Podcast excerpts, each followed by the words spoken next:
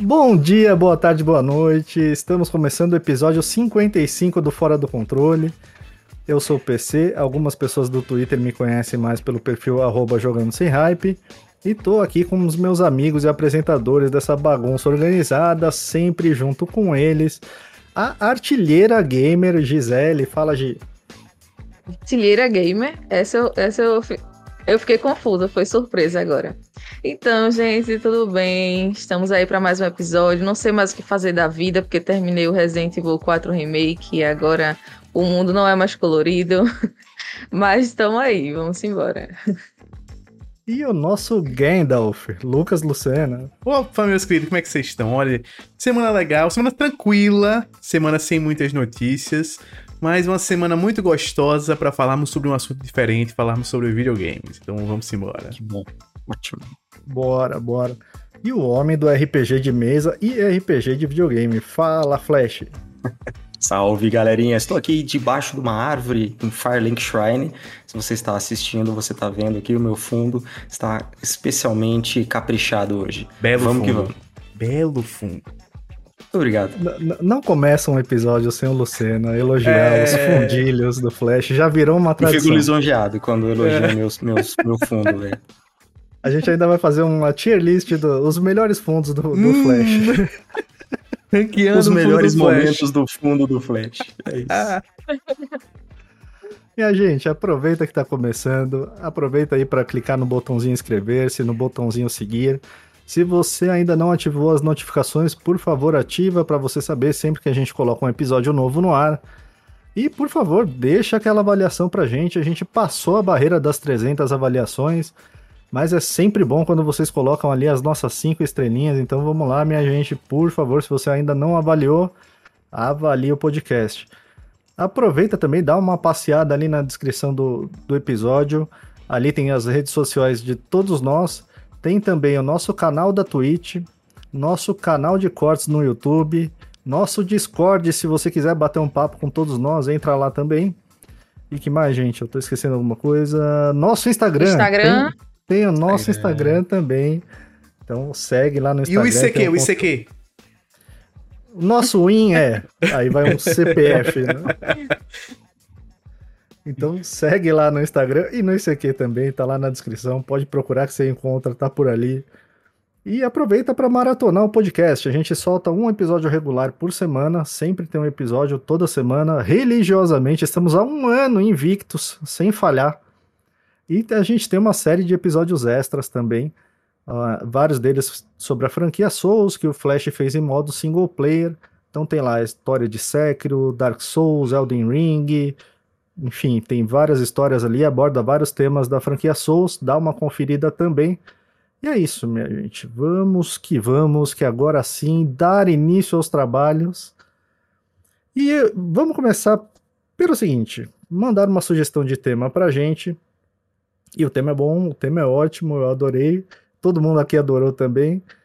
Jogos que não prometeram nada, mas entregaram tudo. Eu tenho uma lista gigante, tá, gente? Se for depender de mim aí, então o negócio vai complicar. Então vou passar a bola dessa vez. Quem, quem, quem, quem se habilita aí para dar início aos trabalhos? eu posso começar vai, então? Vai lá, eu posso começar. Vai lá, lá nosso Flash. Porque na hora que você falou desse tema que foi sugerido aí por um dos nossos ouvintes, já me veio direto ele na minha cabeça. Taimija.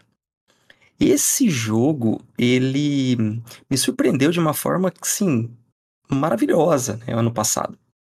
Eu tinha já visto gameplay, eu tinha visto já que ele estava vindo, que tinha essa pegada meio meio vitoriana, Lovecraftiana, uma coisa que remetia muito a Bloodborne, né? O, a roupinha aí do, do, do Corvus aí, né? Que é o nosso personagem principal, com aquela máscara que parecia aqueles médicos da Idade Média, que era uma coisa muito parecida com a Eileen de Bloodborne. E é um Souls-like com aquela movimentação. Só que eu sou sempre muito cético com Souls-like que não, que não, não é da From, porque eu nunca gostei de nenhum. Simples assim. É, não gostei de nenhum. Inclusive, eu continuo cético com Lords of the Fallen, que tá para sair aí, que parece lindo. Eu vou jogar, mas continuo cético aqui. É, e esse jogo, ele veio sem muito estardalhaço, né? Ele veio... Não, não teve lá muita, muita publicidade, porque é um estúdio, estúdio indie, né? O desenvolvedor é Overborder. E ele veio, assim, me surpreendeu de uma forma incrível. A jogabilidade me viciou. É um Souls-like, porém com uma identidadezinha própria ali de gameplay que eu achei muito criativo e que é desafiador e faz com que a gente tenha estratégias algumas estratégias mais específicas. Chefes bons, alguns inclusive, eu arrisco a dizer, dignos da From, tá? E uh, uma ambientação linda, gráficos lindos. Eu não tive nenhum bug. É um jogo curto, foi uma coisa que foi a única coisa que eu senti pena, assim, porque é, com acho que 14 horas eu platinei ele. Quem ouve o programa já há um tempo sabe que é, eu só platino o jogo que eu gosto muito. E esse tinha até um troféu de colecionável que eu fiz questão de pegar, porque eu gostei mesmo, quis platinar. E olha, recomendo, tá? Se você ainda não jogou Taimija, jogue. Eu espero muito que a gente tenha uma DLC. Eu acho que foi um jogo injustiçado, porque ele veio redondinho, gameplay muito boa, melhorou em relação a uma demo que eles haviam lançado para o PC. Jogo lindo, tá? E me surpreendeu muito. Surpreendeu muito. Para mim, não tinha nenhuma promessa ali. Para mim não tinha nada que eu tava esperando, como por exemplo, o próprio, eu tô usando ele de exemplo aqui, o, o Lords of the Fallen, porque para quem não sabe, o, o, Lords of the Fallen foi o primeiro Souls-like, né, que não é da From, foi lançado em 2014 e ele eu não gostei, teve muita gente que gosta, então se você gosta, não se sinta ofendido, mas eu acho que ele tinha uma série de problemas. E agora é, tá tendo todo um marketing assim muito grande para essa para esse segundo game deles, que é, acho que é um reboot. E eu tô tô esperando, tô numa expectativa, tanto marketing, tanta coisa, um jogo lindo, tal. Time já não foi assim. Time já foi muito tranquilo, pouco marketing, até porque eu não tinha muito dinheiro e entregou tudo, tudo que eu queria. Então ele, ele é o primeiro é, Souls-like que eu acabo é, recomendando quando alguém me pergunta de algum que não seja da From. Lembrando aqui que eu não considero os jogos da, da Team Ninja como Souls-like, porque eu acho que Nioh, Nioh 2, Long, tudo eles têm uma característica própria. Eles, eles são uma, uma variação desse gênero, porque eles têm tudo uma característica muito específica deles, assim. Tá, mas é esse daí, esse é o meu. É coisa linda. Eu tenho, tenho uma pergunta, viu, Flash? A platina dele, tirando a parte dos colecionáveis, é, é tranquila? É de boa? Ou é aquelas. Super tranquila, não, é, super tranquila. Tem, tem, na verdade, tem, tem dois, dois é, é, troféus que eu não gostei muito, que é um que você tem que quebrar um número de barris. Nossa. Tipo, quebre mil barris, coisa Nossa, assim. Aí tem uma hora que você tem que ficar farmando barril, cara.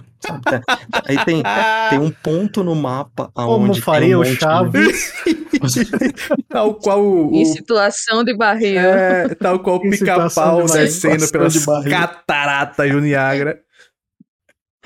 E o aí, Chavinho, tem... Chavinho ficaria orgulhoso.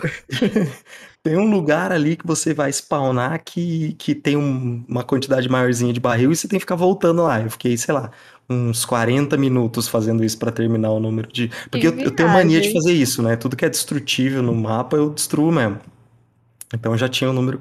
E a outra coisa que é meio chatinha é que você precisa atingir a habilidade máxima, né? Então você tem que desbloquear todas as habilidades, que é uma coisa também que tem no Sekiro, que para mim no Sekiro foi bem chatinho também de fazer, que você tem que ficar farmando muito, muito, muito ponto de skill, né? E é isso, só que nesse, o melhor farm para skill é o último chefe. Olha. E o, o último chefe, ele não fica. É, você termina ele, assim, você, você volta, você pode voltar para ele, entendeu? Quando você termina o último chefe, você pode escolher entre terminar o jogo ou então voltar para batalhar ele de novo. E aí você pode ficar lutando contra o último chefe. O último chefe eu, eu achei legal. Então eu ficava me divertindo ali lutando contra ele de formas diferentes. É, tem várias builds legais que dá para fazer. Esse jogo ele é muito, ele tem pouca uma curva, uma, uma, uma skill tree muito pequena e fácil de lidar, e ele é muito generoso com o player, no sentido de que você pode ficar. É, tem muito item que você pode resetar a sua árvore de habilidades. Então dá para você brincar bastante dentro de pouco tempo, com pouca burocracia. É um jogo despretensioso, sabe? Que em, acho que entregou demais. Deixa eu perguntar outra coisa. E um que você esperava muito e não lhe entregou nada ou quase nada? Caramba, eu já falei aqui que para mim, para mim, me, me decepcionou bastante em vários sentidos foi o próprio Olong, que eu sei que eu tô sendo impopular aqui, porque uma galera, você Estou adorou a platinar, o jogo. estou a platinar, falta um pouco de troféu. Você adorou o jogo. Aliás, aliás, eu quero aproveitar o espaço aqui para mandar um abração para nossa amiga Carlinha, Sim. que ela platinou o Long Braba. e você pode Braba falar assim, ah, mas você tá demais, dando parabéns demais. porque ela platinou? Mas a história dela é muito mais legal do que isso. Ela não conseguia passar do boss do tutorial. Ela demorou vários dias, ela pensou em desistir, ela chegou até a largar o jogo um dia, outro dia e tal. E ela insistiu, resolveu voltar, pegou um guia do nosso, do nosso outro amigão, o Max, do, do canal Maximizando, que inclusive tá, a gente tá devendo o convite para ele vir aqui falar que o Max ele é um querido nosso. O Max deu essa forcinha para ela num tutorial que ela fez. Ela não apenas terminou, passou pelo boss da dificuldade que é do tutorial, que você pode pensar assim, pô, mas se ela não passou do tutorial, como que ela vai conseguir seguir? Não, não só seguiu, como platinou também. tá? Então, parabéns pra Carlinha que amou o jogo. Eu não consigo entender até agora direito por que, que eu não gostei, que eu não me dei bem, que não. Enfim, pra mim era uma grande expectativa, por isso que eu fiquei muito triste de não ter gostado desse jogo. Mas não é o fato que é, é, significa que ele não tenha uma boa qualidade, mas é que pra mim ele não entregou aquilo que, que eu tava esperando dele. E pra quem tá assistindo em vídeo, você, você pode ver no trailer que tá passando aí a importância de quebrar barril, porque no trailer já mostra várias vezes o, protagonista quebrando barril, então o desenvolvedor já queria mostrar ali, falar, ó, galera, vai ser necessário quebrar os Ô, barris. Flash, essa É. questão do barril tem nenhuma explicação assim na lore, nada, é simplesmente um troféu Não, é, engraçado. um, é uma coisa inútil, assim, é um meio que uma gimmick, assim, uma, uma, uma brincadeira, assim, quebre tantos barris, porque, sei lá, o dev fez o barril destrutivo, então destrói aí pra fazer valer meu trabalho, entendeu? Deve ter sido O pessoal gosta, né, de ficar interagindo com o cenário, aí interage Aí. com os barris. Aí o preço da interação. Imagina, eles estão lá numa sala de reunião, gente, gente, falta um troféu. O que, que a gente faz? O que, que, a, gente, o que, que a gente pode fazer? Exato. Aí alguém falou: ah, Exatamente. dá, dá, dá pra programar pra destruir o barril? Dá. É, então, vamos lá, vamos lá, vamos lá. Perfeito, sensacional, sensacional. Sou fã. Eu ainda vou jogar esse jogo, hein? Quero muito jogar esse jogo. Eu também, ele tava Bom. na minha lista do que a gente fez, da- que inclusive me deu uma pontuação boa é pra verdade, gente, é verdade. pra eu chegar até o meu, a- o meu troféu, né? Mas eu ainda não joguei ele, né? Impressionante, Ó, eu quero pra jogar quem ainda. gosta de Bloodborne, além de ele ter essa temática e essa estética parecida, o parry ainda é a distância. É, o corvo joga uma pena, assim, e dá um parry com, com uma pena. Então é parecido com o tiro de, de Bloodborne. Então é coisa linda, coisa linda. E você, Gi? Qual que, qual que foi o jogo que entregou? Não prometeu nada e entregou tudo. Então, gente, o meu jogo é o The Last Guardian. Eu sei que especificamente esse jogo foi uma experiência particular minha, assim, porque eu sei que muita gente esperava muito dele, né? Tanto por vídeo onde ele vem, do criador que, que todo mundo gosta bastante, por ele também estar prometido há bastante tempo, né? Depois que eu terminei o jogo, eu fui pesquisar e ele teve problema no lançamento, era para ser do PS3, acabou lançando pro enfim, foi uma bagunça grande, mas eu especificamente não esperava nada desse jogo, assim. Eu joguei sem saber de nada. Quando, quando eu joguei ele, eu já tinha até Twitter, mas eu acho que eu nem tinha, não tinha o Twitter Gamer. Então, assim, eu não ficava vendo notícia, não sabia de muita coisa de lançamentos. Essa, essa, esse barulho, né, que acontece sempre que tem algum lançamento, alguma coisa. Então, não sabia de nada do jogo, recebi ele pela PS Plus, eu não vou lembrar de quando como foi. Só que, impressionantemente, eu tinha jogo para jogar, mas quando eu vi a capa desse jogo, ele me chamou atenção, sabe? Eu fiz, ah, vou jogar esse jogo aqui. E foi uma experiência muito foda para mim. É... O engraçado é que depois que eu terminei, né, que eu tenho essa mania, termino o jogo, eu vou ler coisas sobre o jogo, fico quero ficar imersa no mundo do jogo, saber tudo o que aconteceu, né? Então, só depois que eu vi que um dos problemas que a turma mais falava desse jogo, né? Que era da movimentação de trigo, que ele não, não obedecia direito e tal. Quando eu vi que a turma criticava isso, eu vi, caramba, mas isso que a turma critica foi uma das coisas que mais me fez gostar do jogo, sabe? porque a relação que a gente cria com o Trico é justamente essa, dele não nos obedecer a toda hora.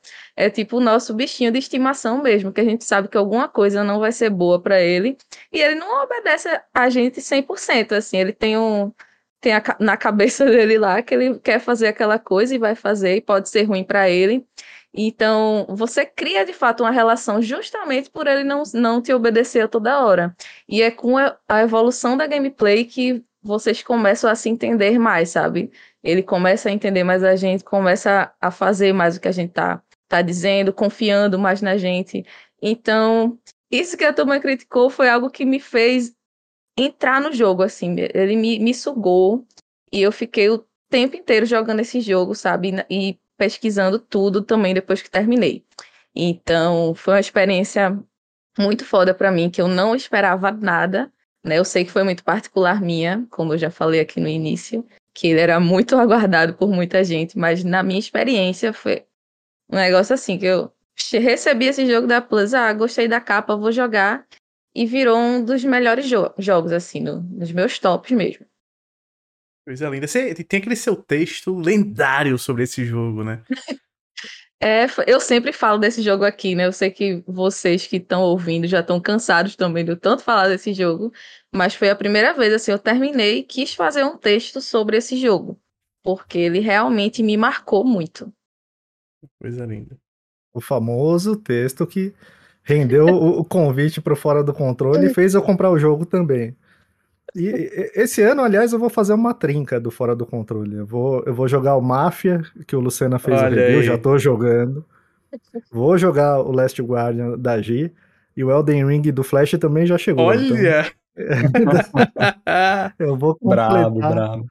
uma coisa que, que eu fico abismado com esse jogo até hoje é o fato de que esse jogo é de 2016 e a inteligência artificial do Trico é, é, é uma coisa de louco, né? É, é, é muito legal. É, ele, ele, passa muita impressão de, de de um animal vivo mesmo ali dentro do jogo com você é, é demais, é demais, é muito legal. E é engraçado como as pessoas falam, citam isso como defeito, né, Flash? Eu fiquei muito, eu fiquei passada assim quando eu li que as críticas são, é são justamente por, né? por ele. É, para mim foi o que me fez, caramba, isso aqui é um, é um animal que eu, tô, que eu acabei de conhecer e que tá, e que tá começando a me entender, tá? Sabe? A relação da gente. É então eu, acho... eu fiquei muito passada. Eu, eu acho que tem, um dif... Eh, tem, tem uma diferença muito grande você falar assim, pô, o jogo não é responsivo, né? Você tem um personagem, você aperta algum botão, tenta fazer uma ação e ele não responde, né? Isso é um bug, é um defeito do jogo. Mas você colocar um comportamento de, de um animal num, num, num, jogo e você conseguir refletir isso, dele não te dele não, não, não fazer exatamente o que você quer o tempo todo. Ao mesmo tempo que você inclui no gameplay, né? Você Sim. consegue então, cara, fazer a mecânica funcionar, né? Imagina na programação o quanto é difícil fazer isso, entendeu? Porque em momentos-chave ele vai precisar te responder, ele vai precisar eh, fazer o que você está pedindo, né? Ele não pode ficar o tempo inteiro. Então, para você colocar essa variação, é meio complicado, hein? Tem... Sim. E faz Essa parte dos puzzles do jogo também, é, PC. Tipo, ele precisa ir para algum lugar, mas ele não quer ir. Você tá chamando ele, ele não, eu não quero. Aí você tem que arrumar um jeito dele, faz, dele ir, sabe? Você pegar alguma caixa, chamar ele de alguma forma. Então, isso, cachorro, isso me, me, Exatamente. É, é muito um bichinho de estimação. Ó, é, uma, uma dica aí, se você tem a mídia física de Last Guardian e você instalar no PS5 e não baixar o patch de atualização, você joga 60 FPS. É um absurdo É. isso, mas é, é verdade, É. né? É muito louco. É tipo Assassin's muito Creed doido. Unity também. Unity tem Eles isso. fizeram um patch que rebaixa o FPS. É, Aí o que porque daí o que acontece? É, Sem o patch Day One, ele tá com o FPS destravado, então ele crava no É. 60. Só que o problema é que vai- vão ter uns bugzinhos e alguma, alguns problemas gráficos que foram corrigidos depois. Agora, se você instalar e baixar o patch Day One, é igual você jogar ele é, é, é, digitalmente apenas, que daí você vai jogar ele cravado a 30 FPS. Mas eu acho que é um jogo que ele funciona muito bem a 30 FPS, assim, ele tem esse- até o, o gráfico dele mesmo e, e, enfim, gameplay, essa pegadinha um tanto quanto anime, assim, dele a 30 FPS é agradável. Porém, é gostosinho você ver as peninhas do Trico ali a 60 FPS balançando. É... pra quem gosta de, de jogar 60 FPS, é, é legal, legal.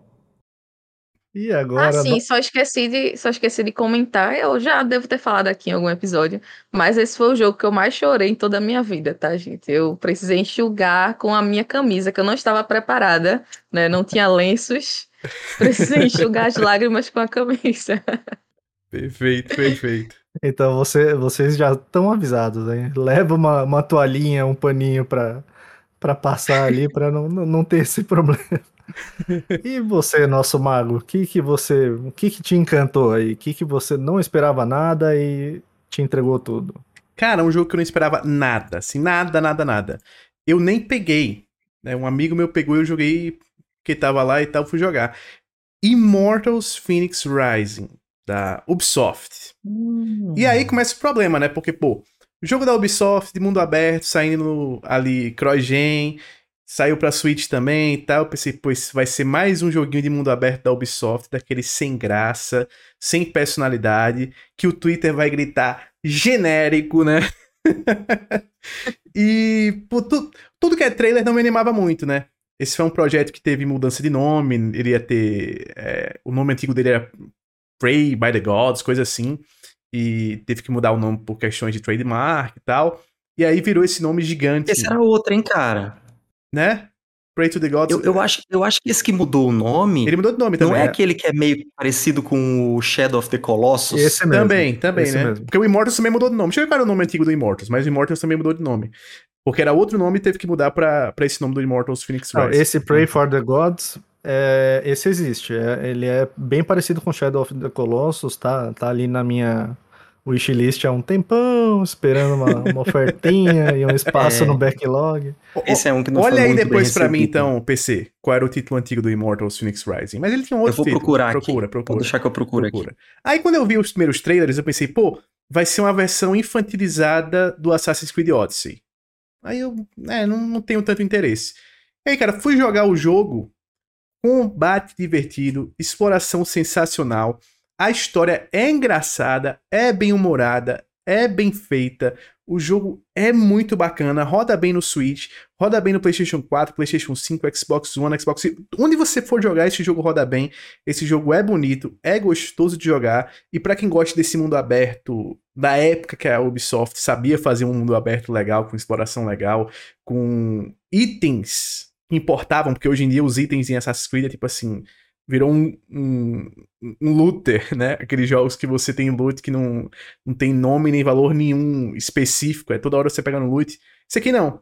Isso aqui é muito mais focado em exploração de mundo aberto, mais clássica, assim. Os itens têm mais valores. O estilo de arte é muito lindo. E minha experiência com ele, por gostar muito de mundo aberto, foi muito, muito boa. Conseguiu achar, Flash, o nome antigo dele? Ele foi vazado no Stadia Sim. em junho de 2020 com o codinome Orpheus. Isso, aí E depois. aí- é, isso, isso, isso. Aí ele foi anunciado em setembro desse mesmo ano como Immortals Phoenix, Isso, Immortals, era é, Orpheus. Phoenix Rising. Orpheus, Orpheus, E- isso.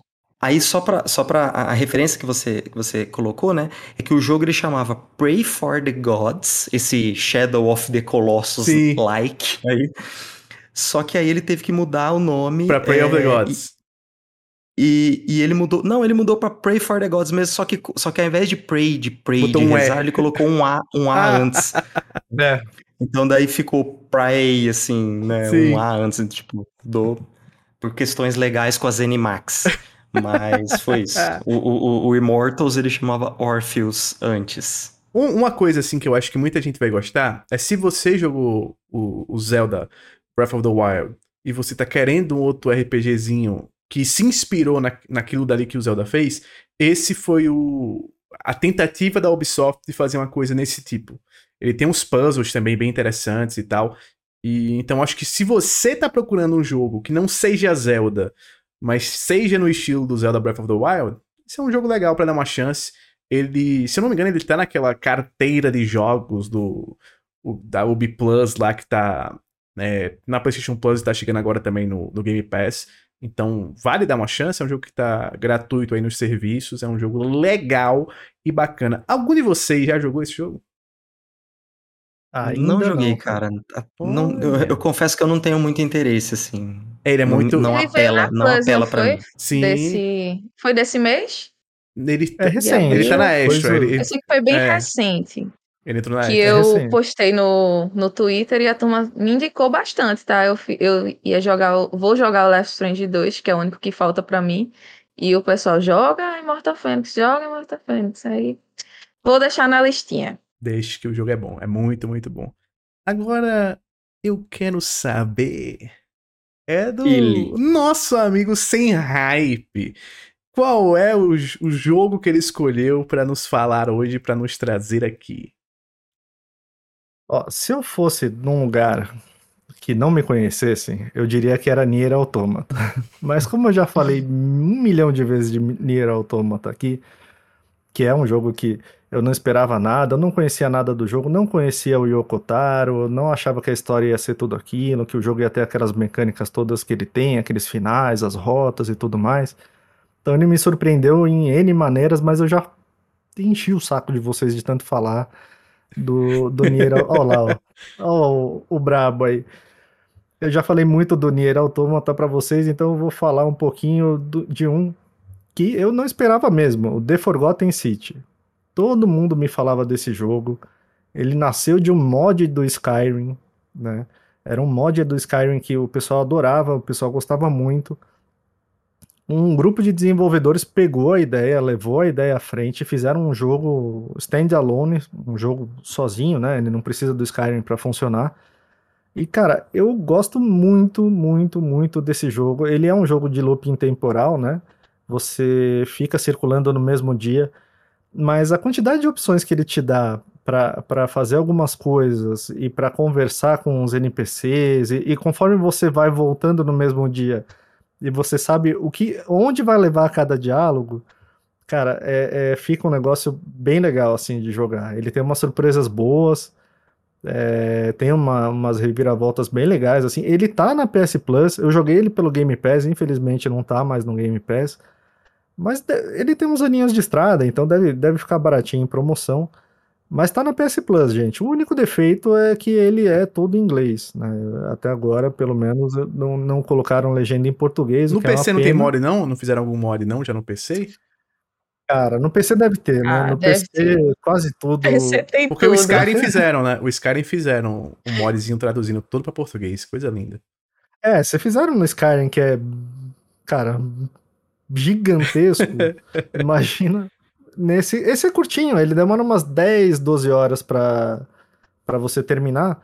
E uma das coisas que eu acho muito legais nele é o seguinte: é, você sai numa cidade. Eu vou falar com nenhum spoiler, tá? É, mas você sai numa cidade antiga, uma cidade proibida, e nessa cidade existe uma maldição: que se uma pessoa pecar, todas serão punidas. Então todas viram estátuas de ouro. Se, se tiver uma pessoa que, que pecar, então eles vivem o tempo inteiro naquele.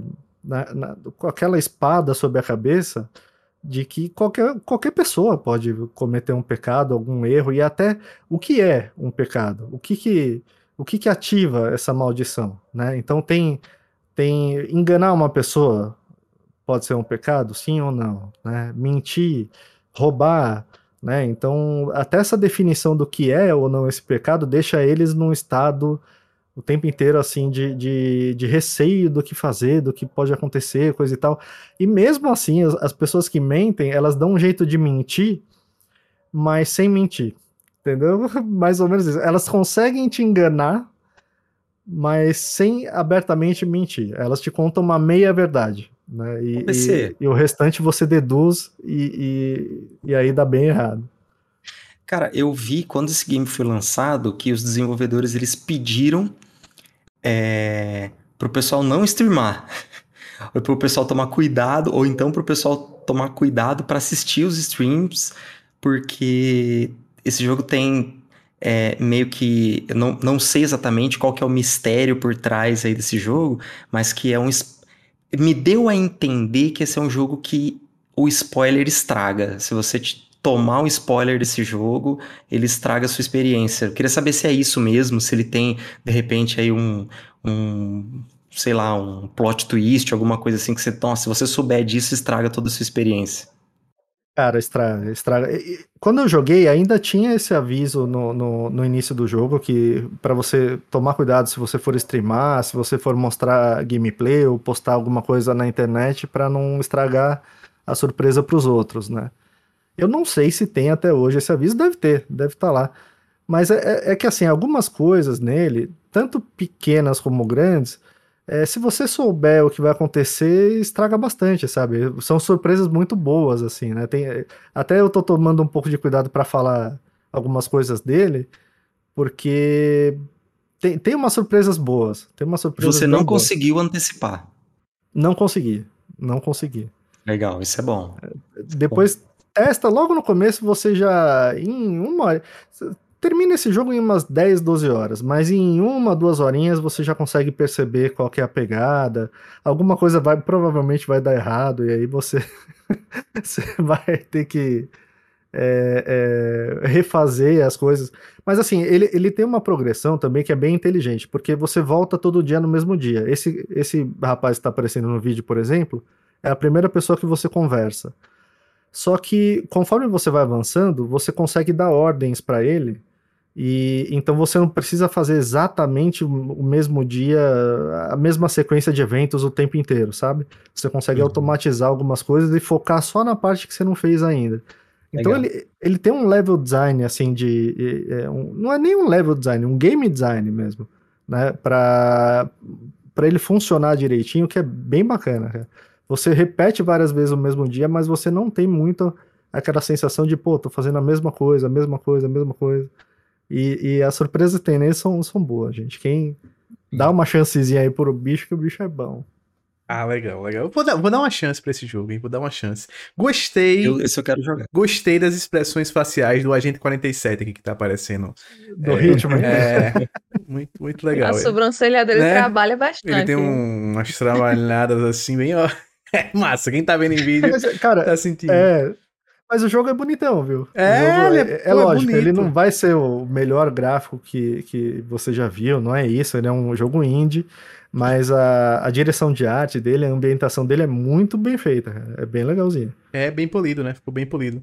Ó, tem informação, viu, Flash? Gods and Monsters, o nome do, o Immortal Cynic Rising antes de ser Immortals. Ah, então tinha esse. Esse, esse eu não é... achei. Então era, aquilo lá era o codinome dele, Isso. mas ele tinha esse título. Tinha esse título. Gods and Monsters. Teve o ah, problema de trademark, tá. aí tiveram que trocar pra esse título enorme. Ah, Gods and Monsters era muito melhor de vender, né? Porque, pô, Gods and Monsters é fácil você saber é. o que é. Agora, Immortals, Phoenix Rise é um negócio exatamente, mais complicado. Exatamente.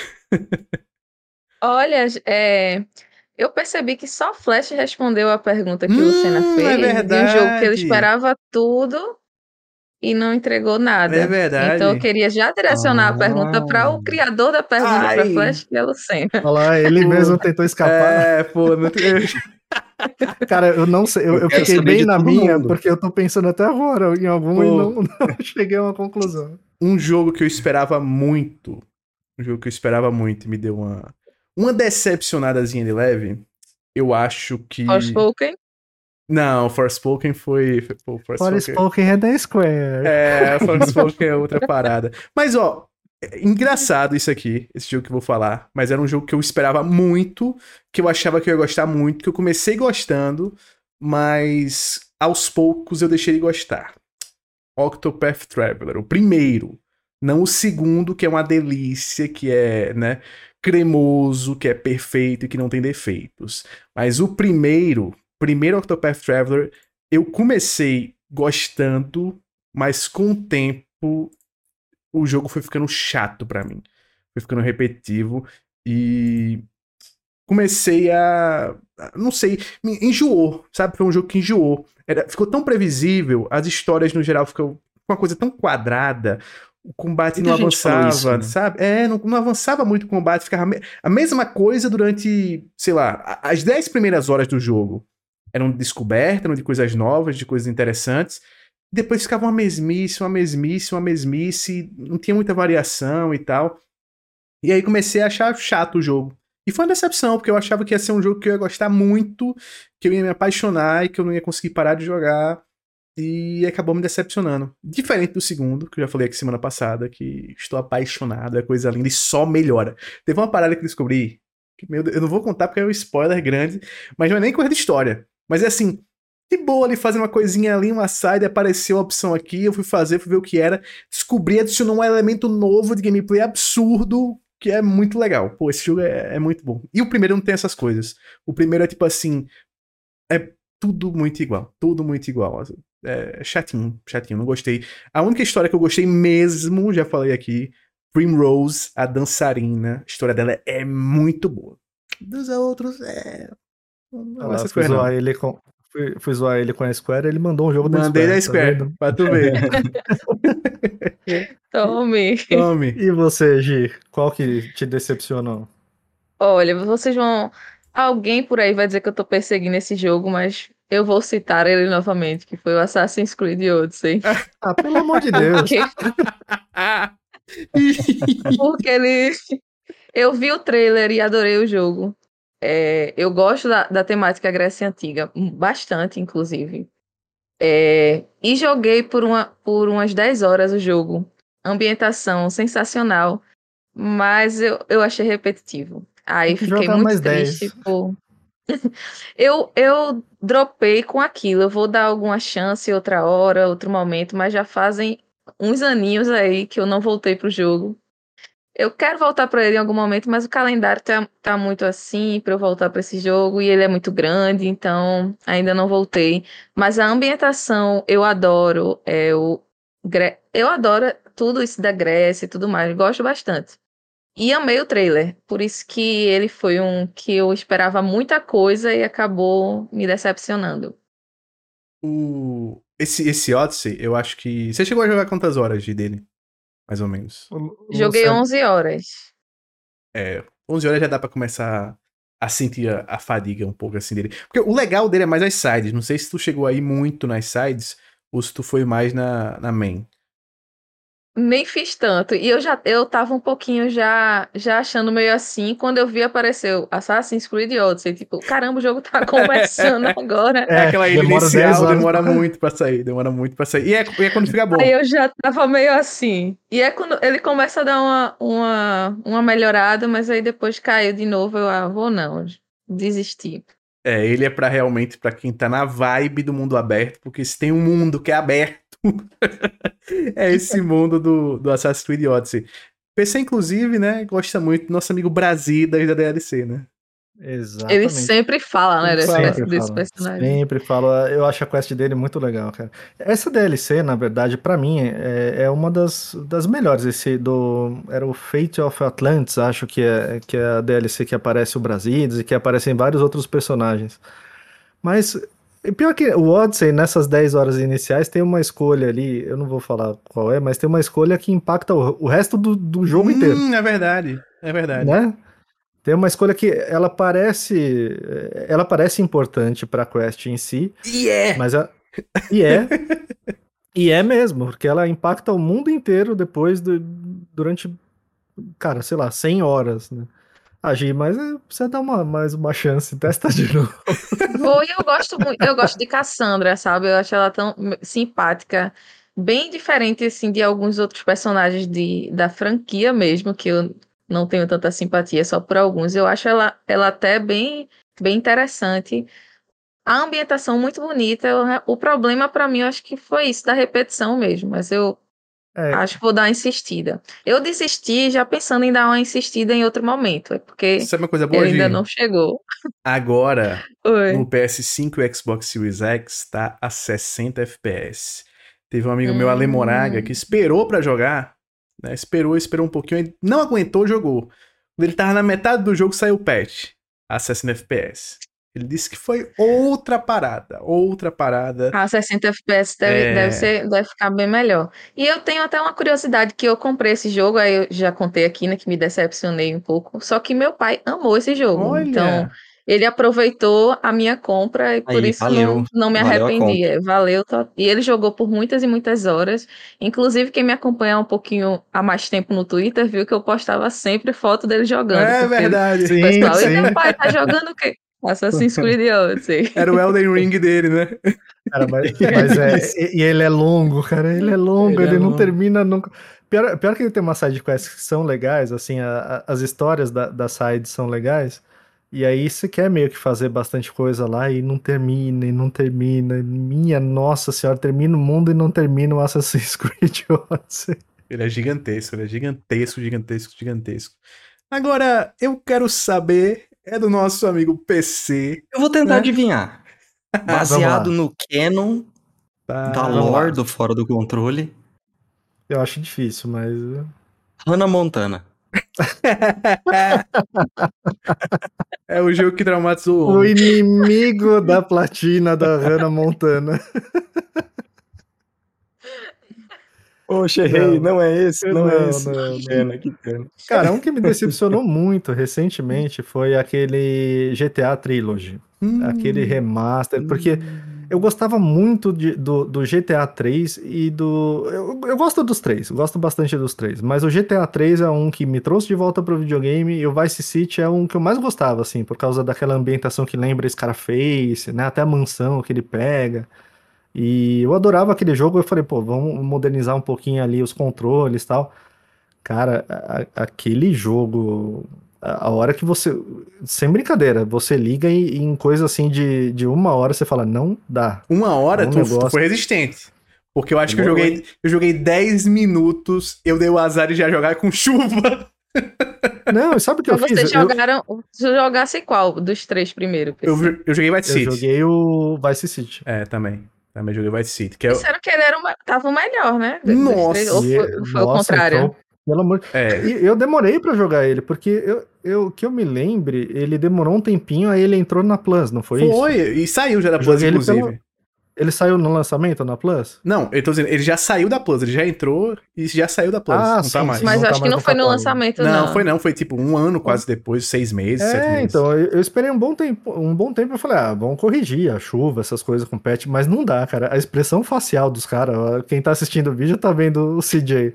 Mas o Vice City, cara, é pior. Os bonecos, eles parecem tudo o Slenderman, E o sabe? gameplay é muito têm- ruim, bicho. É muito ruim pra você pilotar carro, é estranho. Pra você Nossa atirar, é estranho. É tudo ruim. Meu Deus do céu. E é tudo muito pior Cara, que o original. Muito pior. É, é melhor o original, assim, de verdade. E sabe eu, o que foi ruim, original, PC? Na Steam, prefiro. na Steam eles tiraram a opção do original. Não sei se já voltou. Mas na época, quando foram lançar o Trilogy, não tinha mais os originais disponíveis, né? Só podia Eu, eu comprar acho que eles tiraram. É, ele- eles tiraram o original, você não podia mais comprar. Comprar isso, né? pra comprar, não podia mais. Eu, eu já tinha original, graças a Deus já tá lá, então. assim, Até Porque- porque ele- eles lançaram com esse nome Definitive Edition, né? Então fica aquela, aquela sensação de que é a, a edição definitiva e Nossa, é mas isso é, aí, né? é- pouca Olha, eu tô na fala Steam assim. aqui, realmente não tem, não tem mais mesmo. Só tem essa Definitive Edition aqui. O resto não. Horrível. Os originais não Mas tem. Pouca gente fala hoje em dia, mas de lançamento, ó, é, eu acho que a Cyberpunk em primeiro lugar e eles em segundo. Foi um lançamento assim E completamente eles só estão em segundo PC. Porque era um remaster. Porque se, se tira o peso de ser um remaster, é pior do que Não. Cyberpunk. Assim, bem pior. Porque são três um jogos de piorados. É, e tinha um E a- monte. E, o mod jo- e a espera desses jogos, né? Porque a turma gosta muito desse, desse jogo especificamente. Então, assim, a, o peso é muito grande também. É, e a cereja do bolo foi que isso provavelmente fez cancelarem o, o remaster que iam lançar do Red Dead. Redemption 1. E do GTA 4 É. também. Cancelaram o GTA 4, que esse merecia muito. Que tá preso ali na, no- naquela época ali do PlayStation 3 e tal. Você não. Pô, GTA 4, é o- em termos de história, é o melhor GTA. E a gente não tem acesso hoje fácil a ele no- nos consoles, né? Uma, uma pena, uma pena isso. E, minha nossa senhora, foi uma coisa horrível que fizeram com, com o coitado do GTA. Foi, pô, o PC trouxe uma péssima lembrança para a minha mente, que foi os 15 minutos que eu gastei dando play no Vice City. Lembranças horríveis. Horríveis, traumáticas. Gente, antes de passar para o momento perfeita leitura, lançou essa semana o filme do Mario. Vocês estão animados para assistir? As reviews não não tão boas, tá? Tá um negócio meio complicado. Vou perguntar já já pro Flash que o Flash tem filha. É bem provável que de repente ele, ele... Beleza, cara, é garantido aqui que a gente vai assistir. É, eu fiquei, fiz uma brincadeirinha no Twitter lá, né? Coloquei lá junto com a avaliação do, do Rotten, do, Rotten- do site do, do Rotten Tomatoes, é, do filme de 93, aquele filme trecheira total do Mario lá, aquela coisa mais bizarra e aleatória do mundo. E a nota dele foi acho que 29, tanto de crítica quanto de público. E agora o. e agora saiu pela nota de, de acho que 52 críticos ali do Rotten colocaram no- nota de 46. Eu, te- eu tenho uma opinião, eu não assisti ainda. Ó, é óbvio que eu vou assistir. Eu, eu quero, quero ver se, se eu não levo a minha filha no cinema pra gente assistir lá. Mas sabe de uma coisa? Eu acho que o nosso público aqui do Brasil vai gostar muito mais desse filme do que o público americano. Eu acho que um grande fator é a dublagem. Eu acho que a dublagem brasileira vai matar a pau esse filme, e eu acho que a dublagem americana, por mais que tenha Jack Black ali, que eu é, o- é a única coisa que eu queria ver original mesmo, é ele ali. Mas o Mario do Chris Pratt, eu acho que não, não deve ter convencido a galera. Eu acho que talvez É. esse tenha sido o ranço aí dessa crítica. Mas eu acho que vai ser um puta sucesso aqui no Brasil. Será que dá pra colocar uma dublagem e só deixa o Jack Black e o restante tudo brasileiro? Faz Tem um um mod, mod. um mod, É um mod pro filme do Mario. Cara, mas sabe o que eu achei incrível? Depois que eu vi o, o sucesso, eu não assisti nenhum deles, tá? Mas depois que eu vi o sucesso que fez o Sonic 1 e 2, o Detetive Pikachu, eu, eu para mim, eu, eu falei, não tem como errar nesse filme do Mario. Sim. Eu, eu acho que vai E ser. tem um detalhe, né, PC? Até Porque- é porque sucesso e tinha- crítica, né, que você tá falando também, porque foi um filme que Isso, de a- crítica. a crítica aceitou bem. Porque quando eu vi do Sonic, eu- assim, eu até gosto de um joguinho do Sonic, mas não, não, é, não é muito a minha praia, não gosto pra caramba, não acompanho pra caramba. Mas eu achava muito difícil sair um filme bom do Sonic, quando, quando anunciaram, Sim. né? Eu falei, nossa, vai ser uma bomba. E conseguiram fazer. E conseguiram fazer do, de- do Detetive Pikachu também, um que foi bem aceito. É, para mim me surpreendeu, cara, ter tanta crítica negativa É assim. lindo, né? A animação tá bonita, É. tinha tudo pra. Né? Tem que lembrar que a fi- é um- o, público-alvo são crianças, então provavelmente deve, ter, deve ser uma história simples e tudo, né? Mas imagino eu que essa crítica tenha analisado com também levando isso em consideração, né? Sim, sim. Eu, ta- eu acho que também foi, foi nessa vibe. E até, ó, falando do Sonic, o, o mais recente, o Sonic. O primeiro Sonic ficou com 64% no, no Rotten Tomatoes, né? 64% de aprovação da crítica. O segundo, mais recente, que é de 2022, ficou com 69% de aprovação da crítica, né? Número alto. E o do Mario tava. Deixa eu até procurar aqui o nosso querido Mario. Tá aqui, ó. Super Mario Bros. The Movie. Tá com 55% de aprovação da crítica após alguns reviews, né? Então, é complicado mesmo. Assim, eu não esperava que ele fosse levar tanta paulada, mas também a proposta dele não é uma proposta como foi a do Sonic e o Detetive Pikachu, que é uma mistura de animação com live action, né? Ele é puramente animação em CGI e tal. É, é uma pegada um pouco diferente. Pessoalmente, eu não, eu não tô muito animado porque eu, na infância, enquanto jogava Mario, eu joguei mais Mario quanto adulto do que como criança. Se eu joguei como criança três vezes Mario, foi, foi muito. Porque enquanto jogava Mario, eu estava jogando Final Fantasy Breaking Story. Essas paradas assim. Enquanto a galera queria jogar Mario, Crash, Spyro, pô. Tinha um amigo que era viciado em jogar Spyro e eu ficava, meu irmão, bota esse negócio pra lá, doido. Eu quero lá saber de dragãozinho aqui, rapaz. Tá maluco, pô. Ó, eu tenho um Seymour aqui enchendo meu saco no Final Fantasy X. Por que, é que eu vai perturbar com um Spyro, rapaz? Perturbar outro. Então eu não, não curtia, não curtia muito. Joguei mais como adulto. E a, a, minha impressão desse filme do Mario, das coisas que eu vi assim de relance, né? É que é um filme muito pra fã. É um filme que os fãs vão gostar pra caramba. Quem já conhece o, o Mario, quem conhece muito o personagem, vai gostar muito, porque vai ter muita referência sendo jogada todo o tempo na cara da, geral.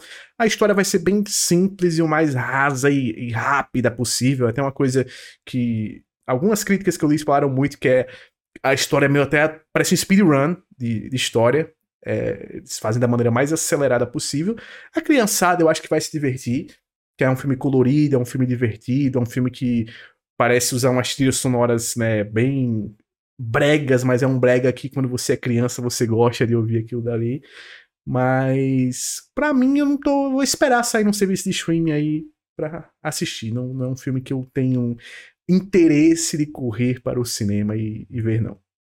E a G, G animou de assistir ou meu, então, gente, faz, fazem, fazem muitos anos que eu não vou no cinema, tá? Fazer essa confissão aqui. Então, provavelmente não será esse filme que vai me fazer ir também. Só que eu quero assistir também em algum momento, sabe? Não tô com esse hype. Na mesma vibe assim do Lucena. Assistindo sem hype, filme, eu, eu assisto. Exatamente. Vou fazer até um perfil no Twitter, assistindo sem hype. Ô, galera, acabei Mas de assistir o Vento Levou. Também. Eu fiquei com essa impressão também, Lucina, que ele tá feito, tá muito feito para fã com referência, até porque navegando um pouco no Twitter eu vi muita gente que já assistiu, inclusive fiquei com essa impressão também de que todo mundo já assistiu, porque o pessoal que eu sigo, tudo fazendo já análise do filme, sabe? Então muita gente falou que gostou e tal, que não não entendeu muito bem as notas, porque para quem é fã de Mario e tudo mais vai gostar da, do filme. Então acredito que vai ser mais voltado para esse público mesmo. Aí eu tenho um comentário, um monte PC. De gente, pode falar, um monte de gente assistiu, porque quem distribuiu a pré-estreia foi a Universal. Tá? Porque se fosse a Nintendo, meu amigo. se fosse a Nintendo, ninguém aqui assistia, não. Eu vi muita gente, eu fiquei até isso? com essa impressão. Caramba, todo mundo, todo mundo assistiu, assim, todo mundo já trazendo a sua análise, Sim, sabe? Papo reto. Legal. Não. Uma coisa que eu também tive impressão dele é que ele tem uma vibe meio que Tetona Ralph, mas sem aquela aquela caixa da, da Pixar, sabe? Porque a Pixar tem toda aquela preocupação de trazer aquela mensagem sempre de aceitação, não sei o que, aquela coisa toda. Ele parece ser tipo só a parte mais superficial do Detona Ralph, cheio de coisa de Mario ali dentro, bem feita a animação e tudo, e já era aquela diversão mais leve, bobinha, que eu acho que vale a pena, principalmente para o público infantil. De novo, para o fã também, eu acho que é legal, é bacana. O que pode salvar ele é aquele efeito tipo Sonic Frontiers, vai. É, a, a, a, crítica especializada não gostou muito do jogo, mas quem, quem gosta da franquia, quem gosta do jogo, adorou. Né? Então você olha, tem até uma discrepância ali de nota, a nota da crítica em relação à nota da, das pessoas, né? de quem gosta do jogo. É a mesma coisa que aconteceu com Terminator, que eu já falei aqui algumas vezes. Com o jogo do Terminator também aconteceu isso. Ele tem uma nota média, média para baixa ali da, da, da, crítica, mas ele tem uma nota. Os fãs gostaram do jogo, né? Então, de repente, isso pode salvar o filme. Eu fiquei zoando aqui, mas de repente, para os fãs é legal, para a criançada é legal.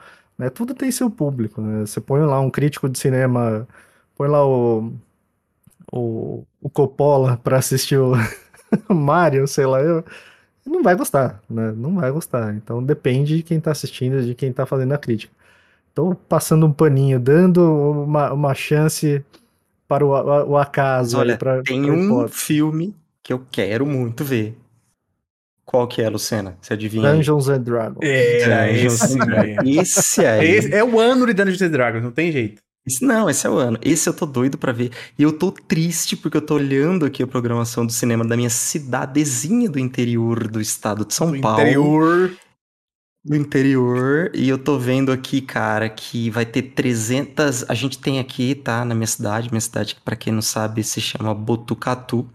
A gente tem um shopping aqui com um cinema. Ô, louco! Um, Cineflix aqui com cinco salas e vai ter 300 mil sessões de Mario e vai ter uma única sessão dublada de Dungeons and Dragons. E eu não uma quero assistir esse filme dublado, unidade. infelizmente. Esse filme eu não quero ver dublado, então provavelmente eu não assistirei no cinema, a não ser que eu esteja dando um rolê por algum lugar aí. Ô. Triste, triste. É Eu fiquei maldade. zoando, mas eu trocaria todos os shoppings de São Paulo pelo trânsito de Botucatu, tá? Tá. É, é, isso vale a pena, vale a pena, cara. É, justo, justo, justo. justo. Mas será que esse filme, será que dá, tipo, precisa entender alguma coisa de Dungeons and Dragons ou, sei lá, Não, se cara, acho que levar a senhora A sem única- hype, ela vai me agredir durante É. o filme? Não, a, a uni- a única coisa que, que você tem que entender pra assistir um filme de Dungeons and Dragons é que você tem que saber uma, a coisa mais básica de uma sessão de RPG, que é a chacota. Não vai achando que você vai assistir um filme sério sobre Não é um Game of sombrio, Thrones, não é. que é tipo um, um Berserk, que é um Dark Souls, que é uma coisa de lutar contra dragões. Não, RPG é chacota, é zoeira, é brincadeira tal, né? Então é bem nessa pegada, assim. Eu vou falar pra ela que é uma comédia romântica. Deve ser, deve ser um filme muito, muito leve, bom pra família, assim. Não sei, estou, Eu- estou eu- eu ansioso. vou- estou- E- Esse também tá na listinha. Esse eu acho que vale a pena assistir no cinema. Acho que com hype. Esse eu vou com hype. Faz bom tempo que eu não vou no cinema, eu não vou desde, o, desde a pandemia. Desde que começou a, a pandemia, eu não, não fui mais. Mas agora tá, tá na hora de retornar. E agora passando para o nosso momento, momento perfeita leitura. Se você quiser mandar uma história aqui pra gente, o e-mail é podcast fora do controle gmail.com. Se você preferir, pode mandar pra gente por DM também. é, tanto na DM de qualquer um dos nossos perfis do Twitter, como a nossa DM do Instagram. Lem- Lembrando de novo, se você ainda não segue no Instagram, por favor, siga. Tá aí na descrição o link para você seguir. Vai lá, segue a gente, tem um conteúdo legal. E agora sim, passando pro Lucena. Lucena, recebemos a história do Alex. Pois é, cara, recebemos mais uma história dele. Eu irei colocar ela aqui na tela para quem estiver vendo o vídeo também quiser acompanhar. Achar que a leitura está lenta ou rápida demais, você pode então acompanhar aí lendo. Mas você que está apenas ouvindo, terá a minha voz aveludada falando com você nesse momento. Então, vamos embora que ele escreveu essa história aqui, muito boa. Olá pessoal, tudo bem? É o Alex que escreveu sobre o gostoso do Arthur Morgan e sua história de redenção. Venho aqui escrever novamente sobre uma das coisas que me faz ser apaixonados por games: lore. Flash, meu querido, é. Já começo com um comentário que devo tecer aqui, que eu acho que você também gosta um pouquinho desse negócio aí, né? Olha, eu vou dizer uma coisa. O Kojima, na, na descrição do Twitter dele, ele fala que 80% do corpo dele é feito de filmes, né? E, e- e eu faço essa né, paráfrase aqui, dizendo que 80% do meu corpo é feito de lore de joguinhos. Então eu, julgo aqui que o nosso querido Alex é um cara muito sábio, muito sábio. Vocês viram que o Kojima quer ser astronauta? Desculpa fazer esse parênteses no história. O comentário mais Mas- solto da história dos, dos podcasts. Mas eu vi hoje, eu não, eu não me conformei. Me conformei que Kojima. Cara, o é Kojima, o velho. Não, eu, eu quero ver o Kojima astronauta. Eu acho Eu que acho que, Kojima sei é lá, o muito Kojima ele vai. cara. faça isso. Vai, vai na SpaceX, vai lá. A gente quer ver isso acontecer. Ele tem, tem de tudo, cara, pra ser astronauta. Ele pode ser quem ele quiser, ele é o Kojima, É, cara. Mas, Kojima, faz uns joguinhos antes, faz uma bagagem, porque assim. Existem muitos acidentes espaciais, né? Então, Exato. Deixa, deixa os roteiros prontos, É. deixa umas coisas Cara, será escritas, que- faz será um que isso testamento. Será que isso pode ser uma dica meio oculta, assim, de que Death Stranding 2 pode acabar indo pro espaço, cara? Aí. Hum, Demoraram tanto. Demoraram tanto. No sentido bom, você tá É, querendo dizer. é, É, é, é, nos- no- ambientação espacial, E pô, pro não espaço, que jogo vai cancelado. explodir. Ou né, então sobre cancelar. esse jogo aí que ele tá fazendo com a Microsoft, né? É, Pô, Exato, É tem essa ainda, né? O Pragmata demorou tanto a mostrar alguma coisa e ia sair que Kojima vai antes pro espaço e vai lascar eles, É porque eles vão ser comparados com Death Stranding 2 ou com esse novo jogo que eles estão fazendo com a Microsoft, e aí o negócio vai ficar ruim. Mas, continuando com a nossa história, ele diz aqui, ó: Não sei vocês, mas a lore de certos jogos são o que mais me incentiva a querer jogar um jogo. Eu tenho dois favoritos: Mass Effect e Assassin's Creed. Hoje vou falar sobre a franquia que mais amo da Ubisoft. No e-mail anterior, eu disse que demorei muito para ter um Series S, mas lá para 2012 eu tinha um Xbox 360. Eu era criança, pré-adolescente, conheci Assassin's Creed Brotherhood e adorei o game. Mas eu não entendia nada, pois eu era criança e mal sabia a complexidade da lore daquele jogo.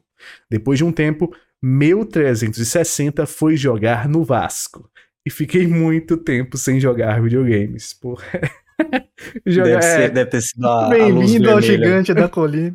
Maldita luz vermelha da morte, que tinha tanto no 360 quanto em alguns PS3. Nossa, era, era uma, foi uma época complicada. Essa época ali de começo da geração do 360 PS3 foi coisa, coisa tensa. Aquele meu, o meu PS3 era aquele de 60 GB de HD, aquele aquele que tinha retrocompatibilidade hum, e tal. Esse, esse, daí era que, que dava aquele iLodge, né? Que era, era uma luz amarela, não era? Na é, verdade. É, é, é. Ele morreu, cara. Esse era, era, era o modelo mais animal de todos. Eu me arrependo de ter, de ter vendido Usado. ele assim.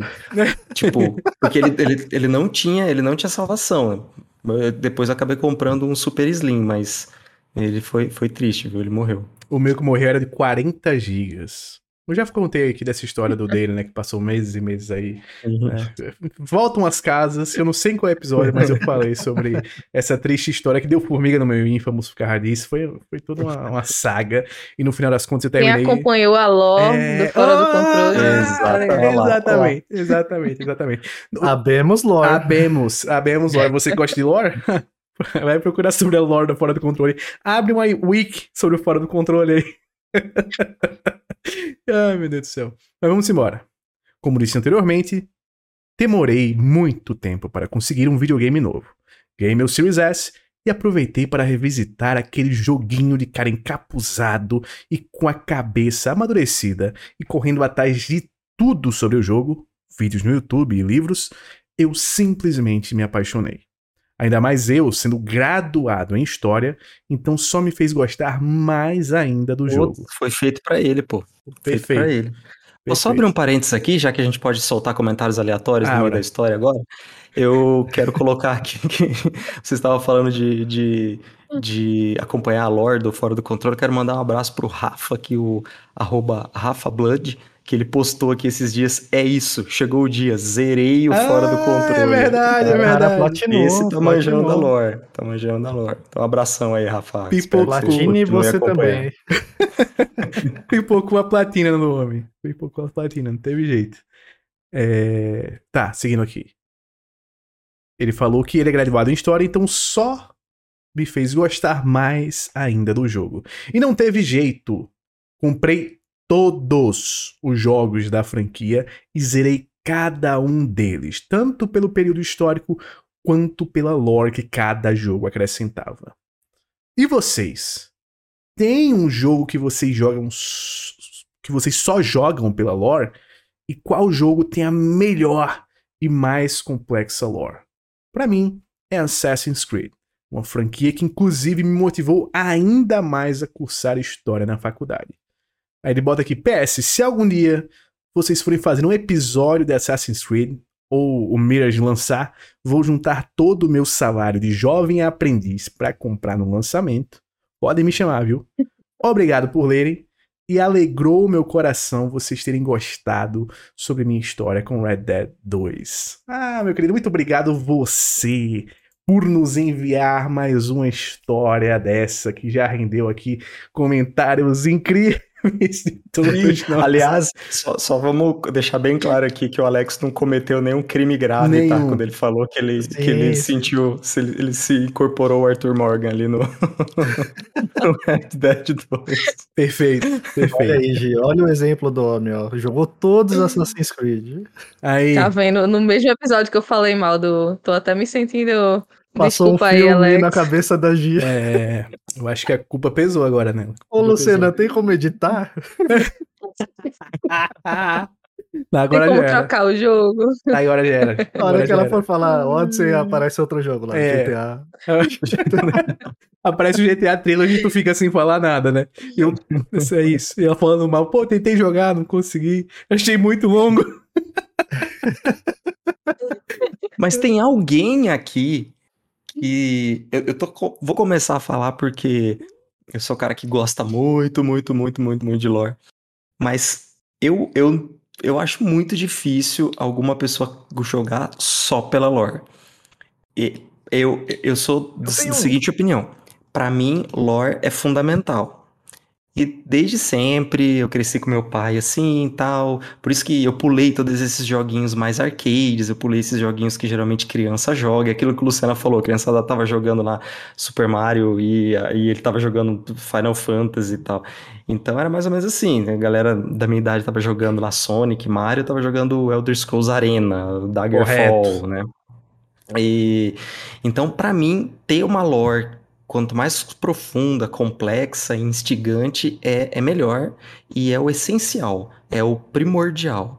A partir disso, a gente precisa ter uma gameplay legal. Porque se for só lore, eu também não. Ah, nossa, a história desse jogo é, é ótima, mas é horrível. Pô, eu prefiro ler um livro, né? Assim, se o gameplay for horrível, né? Prefiro ler um livro, sei lá. Então, eu preciso ter uma lore boa, mas eu também preciso ter um gameplay engajante. E os Assassin's Creed, principalmente os primeiros, pô, cara, o que não falta para esse jogo é gameplay ótimo, assim, né? Engajante. Por isso que eu fiquei animado pro Mirage, que tristemente foi adiado, né? Ele não vai sair esse ano, né? O Mirage ia sair esse ano, ele foi adiado. Mas, é, na minha opinião, é isso. A lore ela é fundamental. É, essa pergunta que você, de, em termos de lore mais complexa e tudo, você já já, não, ninguém mais precisa falar nada, porque é Dark Souls mesmo, é a série Souls, então tá tudo certo, é isso. Brincadeira, tá? Porque eu também não acho. Eu acho que a lore mais complexa Mario. é a lore, é a lore do, dos jogos Kirby. do Ueda que eu acho que a lore dos jogos do Eda tem muito espaço para interpretação, muito mais do que a lore dos jogos Souls. A lore dos jogos Souls é complexa, porque a forma de entrega dela é críptica, mas, por exemplo, você tem mil formas de interpretar e fazer o link entre a os jogos da trilogia do Ueda, por exemplo, entre o que Ico e Shadow of the Colossus têm em comum e tudo mais e tal, né? Então, essa, essa é o que eu, que eu acho que são, é a lore mais complexa. Ô, Flash, deixa eu lhe fazer uma perguntinha rápida antes. E se chega Summer Game Fest? Não tem nem a data aqui, mas vamos. Junho, Summer Game Fest, pá, tá lá rolando. Finalzinho, Miyazaki aparece para anunciar um novo jogo. Não é uma, uma, DLC, não é nada sobre Shadow of the Earth Tree. Uma visual novel de Elden Ring. Você jogaria visual novel? Visual novel sim, cara, porque Oi. a proposta, ela já, já tá é ali, ali, ela né? já tá ali.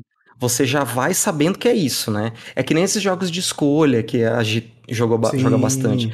Eu acho que você, você já vai é, é, fazendo isso. Inclusive, se você tem Heavy Rain na sua casa, eu recomendo que você jogue Heavy Rain errando todos os comandos. É a coisa mais engraçada que existe é, é, é no, nos videogames. Inclusive, tem um, tem um vídeo do Dunk do, do. Eu não lembro como é que é o nome do canal dele, do, do canal do Dunk. O Dunk é famoso pra caramba, pô. Tem, sei lá, 9 mil, mais, talvez mais de 10 milhões de, de, de, seguidores.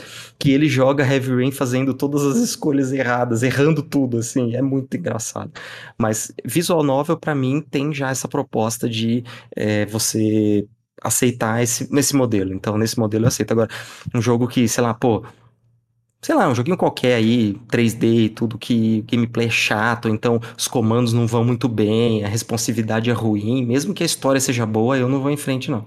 Perfeito, perfeito. Tirou a minha dúvida, então. Coisa linda. Inclusive, Heavy Rain, que é um jogo que não só o pai é triste, como o pai é, é ruim, né? Tem jogo de pai triste e jogo de pai ruim. Né? O Ita, é, pelo amor de Deus.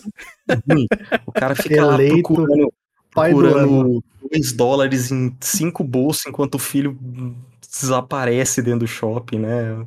É incrível um negócio desse.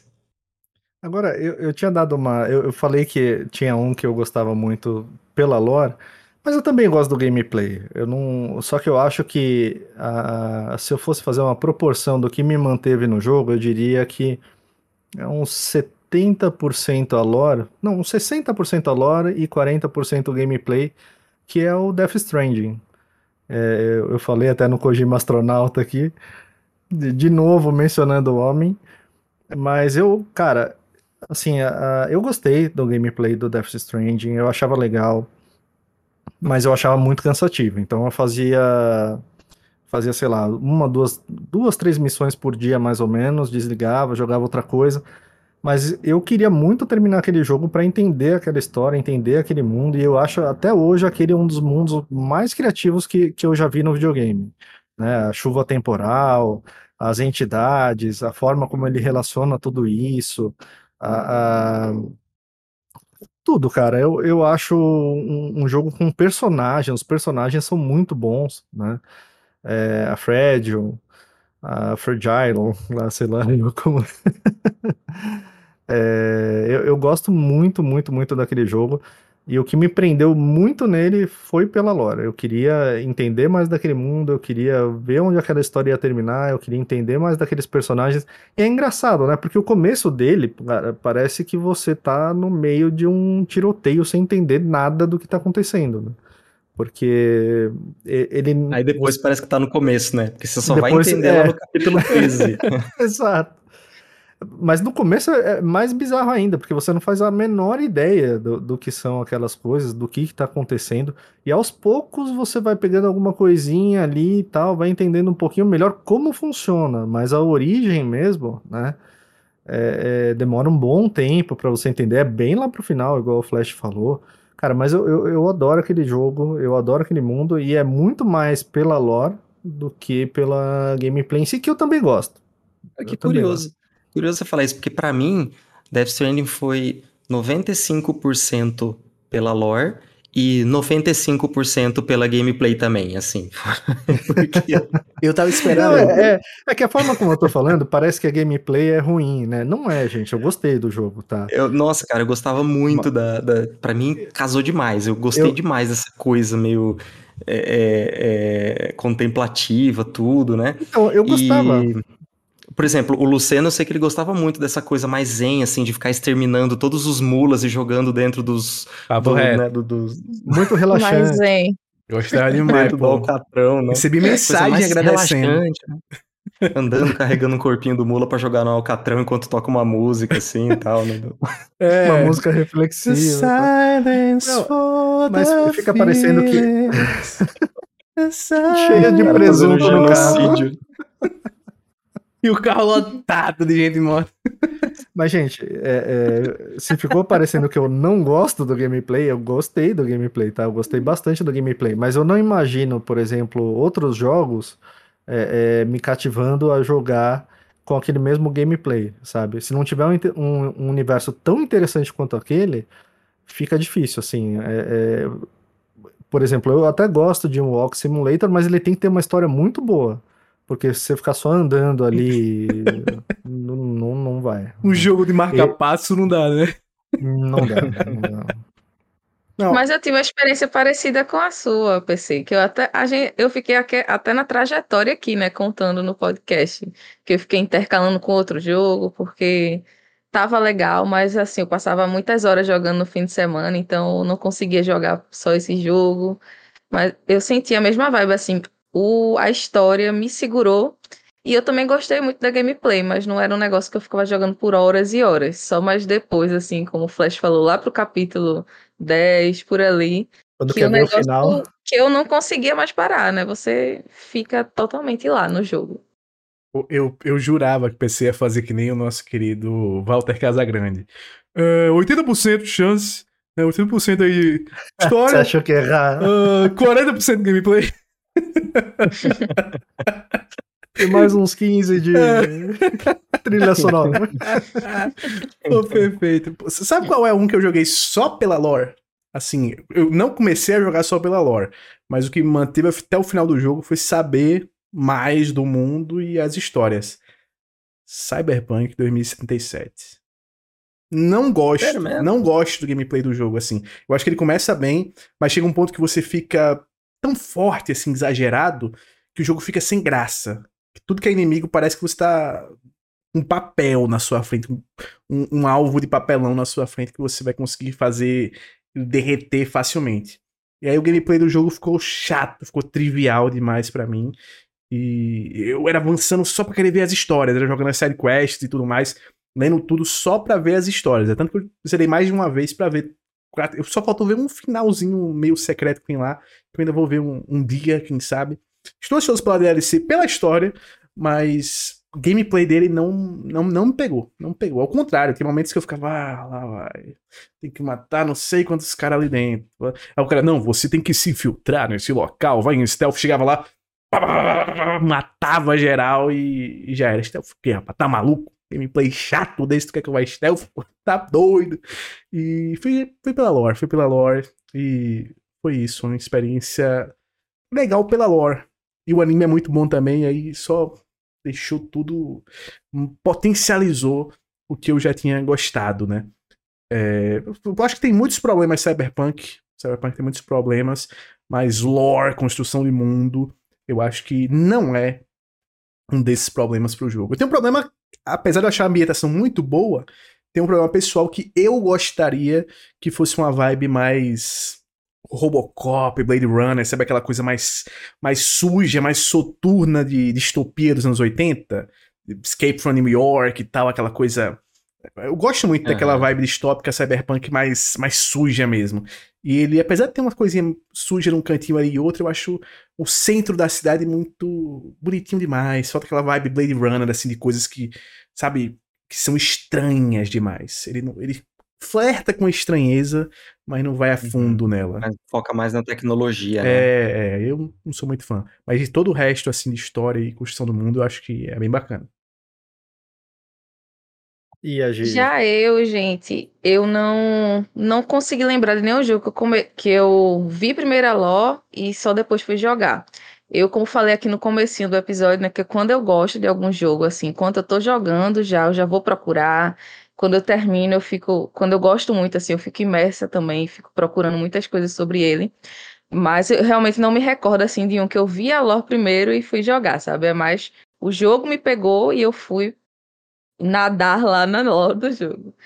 É, um recente que eu, me, que eu me lembrei agora foi o Nioh, que o Nioh eu joguei, fui procurar a história de William e entrei na, na história japonesa, fui ver, fui ver tudo, né? E fiquei sabendo tudo da guerra e tudo mais.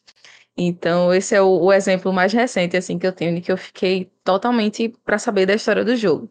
E agora, é, que eu terminei o Resident Evil 4 Remake, né, eu Fiquei vendo uns vídeos de Moni, que é do Resident Evil Database. E ela é muito Maria Laurinha, como ela mesma fala. e eu fiquei muito. Ela, ela se chama assim, sabe? Achei muito engraçado.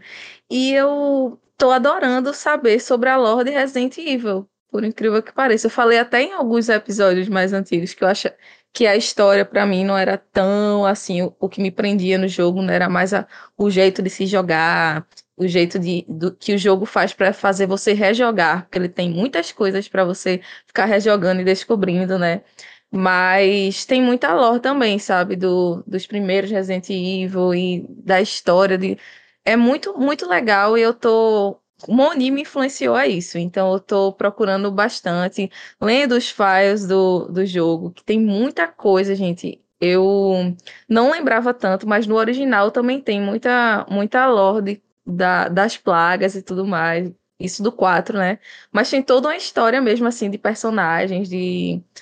Enfim, é muito legal também a lore do Resident Evil. E agora eu tô começando a entender um pouco, como a turma fica tão triste com os filmes, né? Que eles não, não trabalham muito nisso.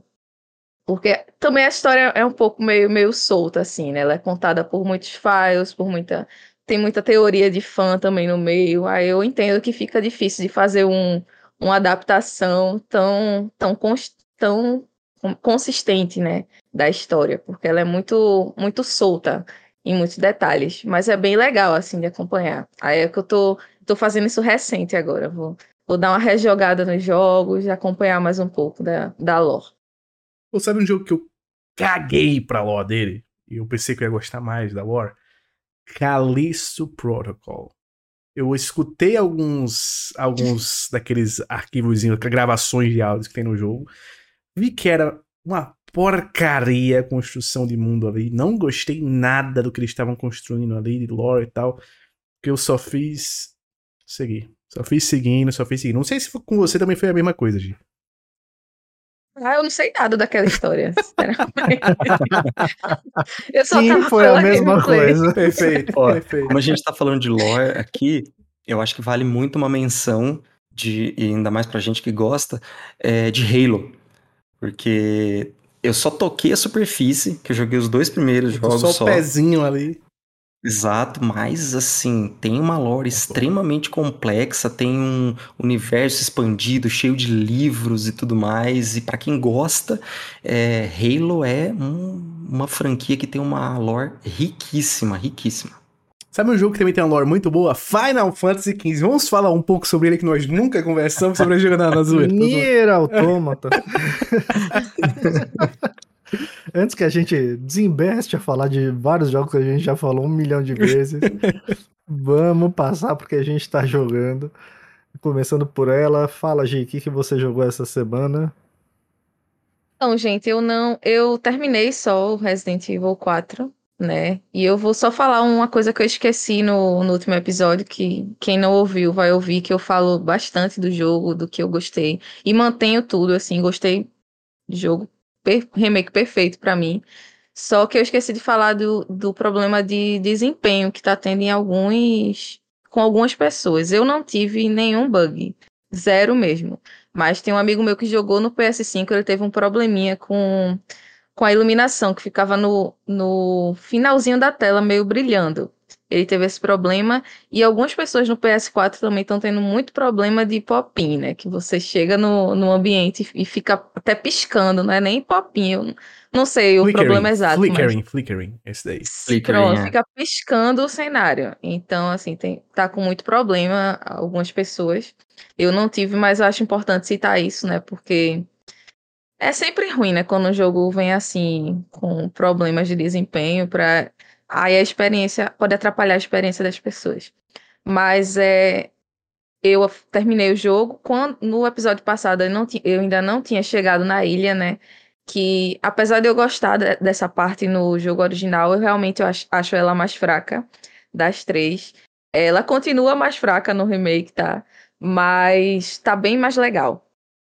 Eu, eles dão uma, uma andada mais um pouco na ação nessa parte. Eu acho que é por isso que a turma não gosta tanto também. E no remake eles, eles colocam também um, um pouco mais de ação que o normal do jogo inteiro, assim. O castelo tem bem pouco, aí a vila tem bem pouco, mas o, quando chega na ilha eles colocam um pouco mais de ação. Só que ainda assim eu gostei bastante também. E senti muito medo do, de alguns inimigos, que eu não vou citar aqui, mas vocês já devem saber quais são os que habitam nesse local. É, e eu tô nesse limbo, galera. Eu tô. Eu não. Eu acho que eu não vou platinar, porque tem um troféu que me dá dor de cabeça só de pensar, que é o do fazer S nos campos de tiro lá. Que eu, vocês já sabem que minha mira não é muito boa, então eu tenho certeza que eu vou sofrer com esse troféu. Mas eu, eu tô naquele momento de não sei se inicio um novo jogo ou tento platinar esse. Aí tô uns dois dias sem jogar nada, porque se eu começar um outro jogo, eu, eu, sei que eu não vou platinar esse, né? Então, tô sem querer jogar e pensando ainda, tentando decidir. Mas é isso. Como eu falei aqui um pouquinho mais antes, eu tô pesquisando um pouco mais da lore do jogo, tô gostando de, de fazer isso. E eu vou ver como vai ser meu rumo. Mas jogando mesmo, só terminei o Resident Evil 4. Hoje eu tenho uma pergunta. Qual o próximo jogo Diga. aí que está mais propenso a ser sua próxima vítima? Sua próxima vítima foi ótimo. Eu baixei o Left Strange 2, né? Que é o único Sim, que falta é para mim. Falei. Aí eu tô. Eu ainda não comecei porque eu tô pensando se platino Resident Evil 4. Eu ainda tô com isso. Porque quando eu gosto muito de um jogo, eu, eu gosto de platinar. E o fator replay dele é realmente muito bom, assim. Tem, né, tem arma infinita e tudo mais. E eu quero brincar um pouquinho, mas eu tô com a impressão que se eu conseguir esses troféus de ir zerando, eu vou sofrer nesse do tiro ao alvo, porque são nove, são nove que você tem que tirar S, sabe? Eu consegui S em um, tentando muito, aí já tô pensando nos outros oito, que vai ser difícil. Você sabe o que eu faria Mas se fosse eu... você? Eu iria primeiro para eles. Eu iria primeiro para eles. Se conseguir eles, aí você faz o resto. Se não conseguir eles, aí você é, desencana e, e vai para outra coisa. Vai enquanto. Porque se você consegue os outros antes e fica só esse, Exatamente. você vai ficar, nossa, com muita raiva de não, não tá conseguindo. Vai, vai ser muito frustrante. Se você tenta eles e não consegue, você fica, ah, tentei, não deu, beleza. Então acho que é melhor tentar eles primeiro. A G é braba. Se, se ela tentar, ela vai conseguir. Vai, eu, eu vai. acho. Ela tem umas platinas Mas que são bem mais difíceis É que essa. tenso, PC. Essa, essa, esse do tiro alvo é porque eu já sou ruim de mira. E, e tem muitas coisinhas, sabe? Você não pode acertar no, no lá, que é o marinheiro agora, não é mais Ashley, né? No original, a- o que você não podia acertar era, era Ashley. E tem uns, uns pontos de bônus que pra você tirar o S, você tem que acertar esses de bônus, que é um negócio bem pequenininho que aparece assim no cenário uma vez. É, eu achei muito complicado e tem que ser com várias armas, né? Na pistola eu me garanti que eu tirei S.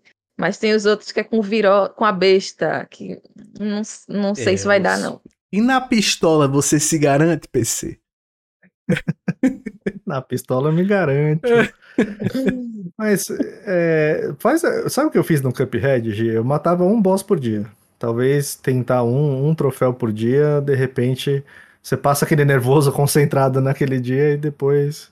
Se dilui, É, dilui. Eu decoro, né, a prova. É, Eu acho que dá pra decorar as coisas. Vou ver se dá pra fazer. Porque é- é- essa platina pra G era uma platina que. É o jogo mais esperado, pô. É, é, é verdade, é verdade, é verdade. E agora, é, passando pra ele, fala Flash, por onde você anda? Cara, é, deixa eu mudar uma coisa aqui. Deixa eu ver se eu consigo. Aí. Eu estou assim, cara. Eu estou eh, giga shed pixelado, porque continuo ali em Baldur's Gate. E não só isso, né? Eu tô já com um tempo considerável ali. É, peguei as manhas, entendi as regras e tal, tô curtindo pra caramba. Acho que talvez dessa semana pra outra pode ser que eu termine, que eu já tô perto de uma reta final, né? Comprei o, ban o bundle da Steam de Dungeons and Dragons, que vem com os o Baldur's Gate 1 e 2 Enhanced Edition, vem com Icewind Dale Enhanced Edition e o Planescape Torment Enhanced Edition. Então, tudo a mesma coisa, assim, né? Esses, é, esqueminhas aí de é, é, visão isométrica, RPG, regra de Dungeons and Dragons e tal. E só que tem o, o Baldur's Gate, ele termina, tem duas expansões para depois ir pro Baldur's Gate 2. E daí o 2 também tem duas expansões. É, eu já falei bastante dele aqui. A única coisa só que eu quero, que eu quero é, exaltar foi uma coisa que eu publiquei ontem, que estava conversando com, no grupinho aí com vocês, né? É a questão das side quests. As side quests são muito boas. E, e é, e é bizarro porque você pode seguir na main quest assim, tranquilamente, ignorando completamente as side quests. E nem vai ser por isso que você vai, vai ficar fora de nível para seguir. É diferente. Você não, eu preciso fazer uma side quest para ganhar experiência. Não necessariamente você precisa fazer. Mas as side quests, elas são muito boas, elas têm histórias muito boas e, e é uma coisa que é, é surreal para 1998, né? E é legal o comentário, eu achei muito bom o comentário que o Luciana é, fez ali no grupinho, que é, é essa história, né? Que você vê hoje que muitos jogos que a gente é, é, elogia sidequests, na verdade, são um aprimoramento desses jogos antigos que já têm sidequests muito boas, mas muito boas mesmo. Pra você ter uma ideia, por exemplo, é, você chega na cidade de Baldur's Gate, tem uma guilda dos ladrões. Você pode entrar pra guilda dos ladrões, você pode ficar recebendo missão de fazer roubos Alô, e tal. Skyrim. Pois é. é, é, é bizarro, dependendo. Se você passa perto, se você entra no lugar exato aonde tem um, um NPC específico e você deixa ele chegar perto de você, ele vai chegar em você e falar assim: Ó, seguinte, meu amigo Fulano envenenou toda a sua party. Vocês vão morrer em 10 dias. O, o, o jogo ele conta em dias, né? Porque você dorme e tudo tal. Então vai aparecendo, quando você salva lá, vai aparecendo os dias. Por exemplo, meu lá eu tô com 70 e tantos dias desde o começo da aventura, né? Então ele fala: vocês vão morrer em 10 dias se vocês não conseguirem o antídoto. E meu, primeiro eu falei assim: ah, esse, esse cara tá mentindo, né? Porque tem muito blefe nesses jogos. Esse cara tá mentindo. Ignora porque eu quero fazer outra Ele era coisa. a Samara do poço. Exatamente, cara, exatamente. Aí passaram-se dois dias, Eu resolvi pesquisar, fui no wiki do Baldur's Gate, falei, deixa eu só ter certeza. Aí tá lá, não, se você realmente não fizer nada em 10 dias, você, é game over. Todo mundo morre. E daí meu save ia ficar corrompido, né? Assim, meu, eu ia salvar um dia, eu ia ter um dia para resolver tudo isso. E meu, a quest é um rolê absurdo, assim. É, eu demorei uns seis dias para resolver essa quest Nossa. toda, assim. Então é, é, as, as sides são muito boas, fica, faz você ficar querendo explorar e tal, até para saber as histórias mesmo, né? E quando você pega o jeito do gameplay, o jeito do combate, é muito gostoso, tá? Então, é, e, e depois que você sente o gostinho da liberdade do, do RPG, assim, ocidental, é complicado, viu? Porque não tem muito. Você recebe uma missão, cara, você tem as formas de você resolver a missão não é. Eu tô falando aqui para jogadores experientes como o Alan, por exemplo, nosso amigo, que ele pode dar, né, achar bobinho isso que eu tô falando. Mas é, falar assim: ah, você precisa resolver essa missão a escolha que você tem não é assim, ah, eu vou fazer essa missão no stealth ou eu vou entrar quebrando tudo. Não. Meu, você pode simplesmente, sei lá, subornar alguém, ou você pode ir para um lugar nada a ver, que tem uma pessoa que é conhecida daquela que tem um item que você quer, e você pode fazer um favor para ela, ela vai lá e te dá o item, e você não precisa nem entrar naquele prédio que você tinha que ir, passar cinco andares em batalhas, entendeu? Ou você pode entrar entrar lá destruindo tudo, ou você pode é, negociar politicamente. Do local, é invisível. Dependendo, dependendo do personagem que tá falando, o diálogo é completamente diferente. Então, você escolhe bem aquele personagem que você vai querer, por exemplo, fazer uma negociação. Você não vai colocar o bárbaro para negociar nada, entendeu? Sabe? bárbaro não negocia. Exato. É, é muito bom. É muito bom. Eu tô encantado. E é aquela coisa que o Luciano falou, né? É o ano de Dungeons and Dragons. É o ano, é o ano. Inclusive, no, no Divinity 2 tem muito disso também, né? Que o Divinity 2 é da Larian, que hoje tá, é a desenvolvedora do Baldur's Gate 3. E você tem muitas sidequests que você resolve nessas paradas assim. Tem uma que a maioria das pessoas resolvem trazendo o boss da localização dela, que é, é, é, o, é o boss mais difícil do jogo. Uma moça chamada Alice. Quem jogou conhece. Quem jogou Divinity 2 e chegou nessa parte dessa mina sabe que é um boss opcional, mas é um, muito mais forte do que qualquer outro boss da área. Assim. A diferença do seu level para ela é muito grande. E aí o que a maioria das pessoas fazem é fazer uma, uma espécie de, de fila com os personagens para ir movendo esse boss até um NPC que é muito forte e consegue tancar ela, e aí você, junto do NPC, consegue matar. E tem muita solução assim no jogo, tipo assim, precisa pegar um item aqui de uma missão e tal. Você não vai pegar, não vai fazer entrar só aqui.